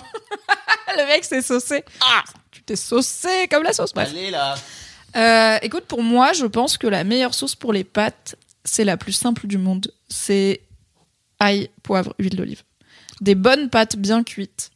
Une très bonne huile d'olive, tu vois, qui a le goût qui sent. Tu l'ouvres, t'es là. hmm. Pignon de pain ou pas? Euh, Pignon de pain, why not? Euh, Parmesan ou pecorino râpé, oui. Ah Mais vraiment, genre, tu vois, faut pas en rajouter trop. Hmm. C'est la, vraiment la recette la plus simple du monde. Mais, et je, même moi, je la fais rarement. Et donc un peu de ça, un peu un peu goût pesto. Non? Non, il n'y a pas de basilic. C'est vraiment Ah oui. ail. C'est quoi? Aglio con pepe, je crois, euh, le nom de la recette. C'est vraiment de l'ail, du poivre, de l'huile d'olive. Donc, tous les étudiants qui sont en mode je mange des pâtes au ketchup, vous n'avez pas d'excuses, ok? Pour ne pas vous respecter, vous pourriez manger. Alors, la très bonne huile d'olive, ça Bah, coûte c'est cher, mais cher. non, mais n'importe quel puget, tu vois, n'importe quelle huile d'olive, en fait, ça marche. C'est juste mieux quand elle est très bonne. Faites-vous offrir De l'ail, du poivre, ça coûte R. Respectez-vous, aimez-vous, s'il vous plaît, ou même genre beurre doux, gruyère râpé, enfin les goûts, les goûts. Vous voulez manger du beige dans la vie, bref. Du coup voilà, ail, poivre, huile d'olive, parce que je trouve que c'est très beau d'arriver à faire aussi bon, aussi simplement. Oui. Voilà. Mais sinon, vous avez ma recette de sauce aux champignons sur YouTube, si vous voulez, euh, avec cette bonne Charlie, je crois, Oh là là. Charlie Rano, dont on vous parlait, euh, qui, vous allez le voir, n'est pas encore prête pour Top Chef. Akit. Mais ça ne saurait tarder. La personne découvre dans la vidéo qu'une gousse d'ail et une tête d'ail, c'est pas pareil. Ouais, Voilà, entre autres euh, révélations. c'est incroyable. C'était un super concept. Oui. De, de montrer une recette à quelqu'un qui sait pas faire la cuisine. Tout à fait, on s'est bien amusé. Mimi, Quel champi es-tu? Eh Dernière question, c'est Léa. Je suis une girole. Bah oui, Vous le girole. savez, voilà, je l'ai mise parce que ça va vite, parce que c'est petit, c'est orange, donc ça donne, ça met de bonne humeur là comme ça, c'est tout coloré, c'est délicieux, c'est un peu charnu, et moi je suis un peu dodu, et ça coûte cher mais pas trop. Un peu comme ma bite. Un peu charnu, un peu dodu, un peu comme ma bite, ne sera pas le titre de cet épisode car nous voulons fait. avoir des annonceurs. On arrive à la fin de cette FAQ Et là. Eh oui, merci pour toutes ces questions. Merci, beaucoup. Fab Merci Mimi. pour ces deux heures. Merci. Deux heures passées. Oui. Bon, finalement, vous a fait un. Enfin, voilà, vous avez du, vous avez du contenu quoi. Ouais, vous avez de la matière. La Fab Emilia? On a quand même une question bonus pour les membres de la Fab Emilia, la rubrique la plus hot de Patreon. On va donc euh, écouter ou lire, je ne sais pas, une question qui nous a été envoyée par un ou une de nos merveilleux et merveilleuses mécènes et y répondre dans un bonus que vous trouverez sur Patreon. Donc sinon, des bisous. Vous la passe maintenant. Oui. Et après, on vous répond. Oui, écoutez la question quand même. Écoutez la question, bah oui. Attends, je mets mon casque. Coucou Alors déjà, je voulais vous féliciter pour euh, votre passage en hebdomadaire. C'est vraiment Yeah. trop bien. On l'a rêvé et ils l'ont fait. Euh, alors, ma question, c'est quelle est la place de la sociabilisation dans votre vie? Parce qu'en fait, euh, on voit avec vos recommandations que que vous avez, enfin, vous laissez une grande place à tout ce qui est culture. Euh, Mimi, elle joue pas mal aux jeux vidéo, elle regarde plein de séries Fab aussi. Enfin, voilà, vous y laissez beaucoup de temps. Il y a aussi votre votre travail, tous les contenus euh, que vous gérez. Et euh, du coup, je me demande, est-ce que euh, vous prenez beaucoup de temps pour passer du temps avec euh, vos amis, votre famille, ou est-ce que euh, vous êtes euh, un peu euh, beaucoup dans votre bulle à faire euh, à faire euh, voilà vos activités, que ce soit au niveau du travail ou tout ce qui est euh, temps pour soi et que du coup, ben, euh, vous avez moins de temps euh, pour les autres. Et est-ce que vous faites partie de ces gens qui euh, mettent euh, parfois une semaine à répondre à un SMS, par exemple? Voilà, c'était ma question du jour. Merci. Et puis, euh, vraiment, votre podcast, il est trop bien. Il met de bonne humeur et, et je suis trop contente que ça continue et que il est il est lieu plus souvent encore. Voilà. Bon, j'arrête de parler. Bisous, bisous. Merci Aurine donc pour cette Merci question sur et Patreon. bisous.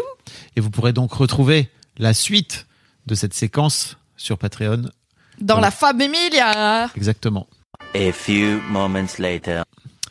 Merci Mimi. Merci Fab. On se retrouve euh, donc La semaine prochaine. la semaine prochaine cette fois-ci pour de vrai, Oui. pour l'épisode 11. Pour l'épisode 11 qui sera donc disponible dimanche prochain pour les abonnés au Patreon et lundi pour tout le monde comme tous les dimanches et tous les lundis forever. Oh là là Ou presque. Des bisous. Des bisous.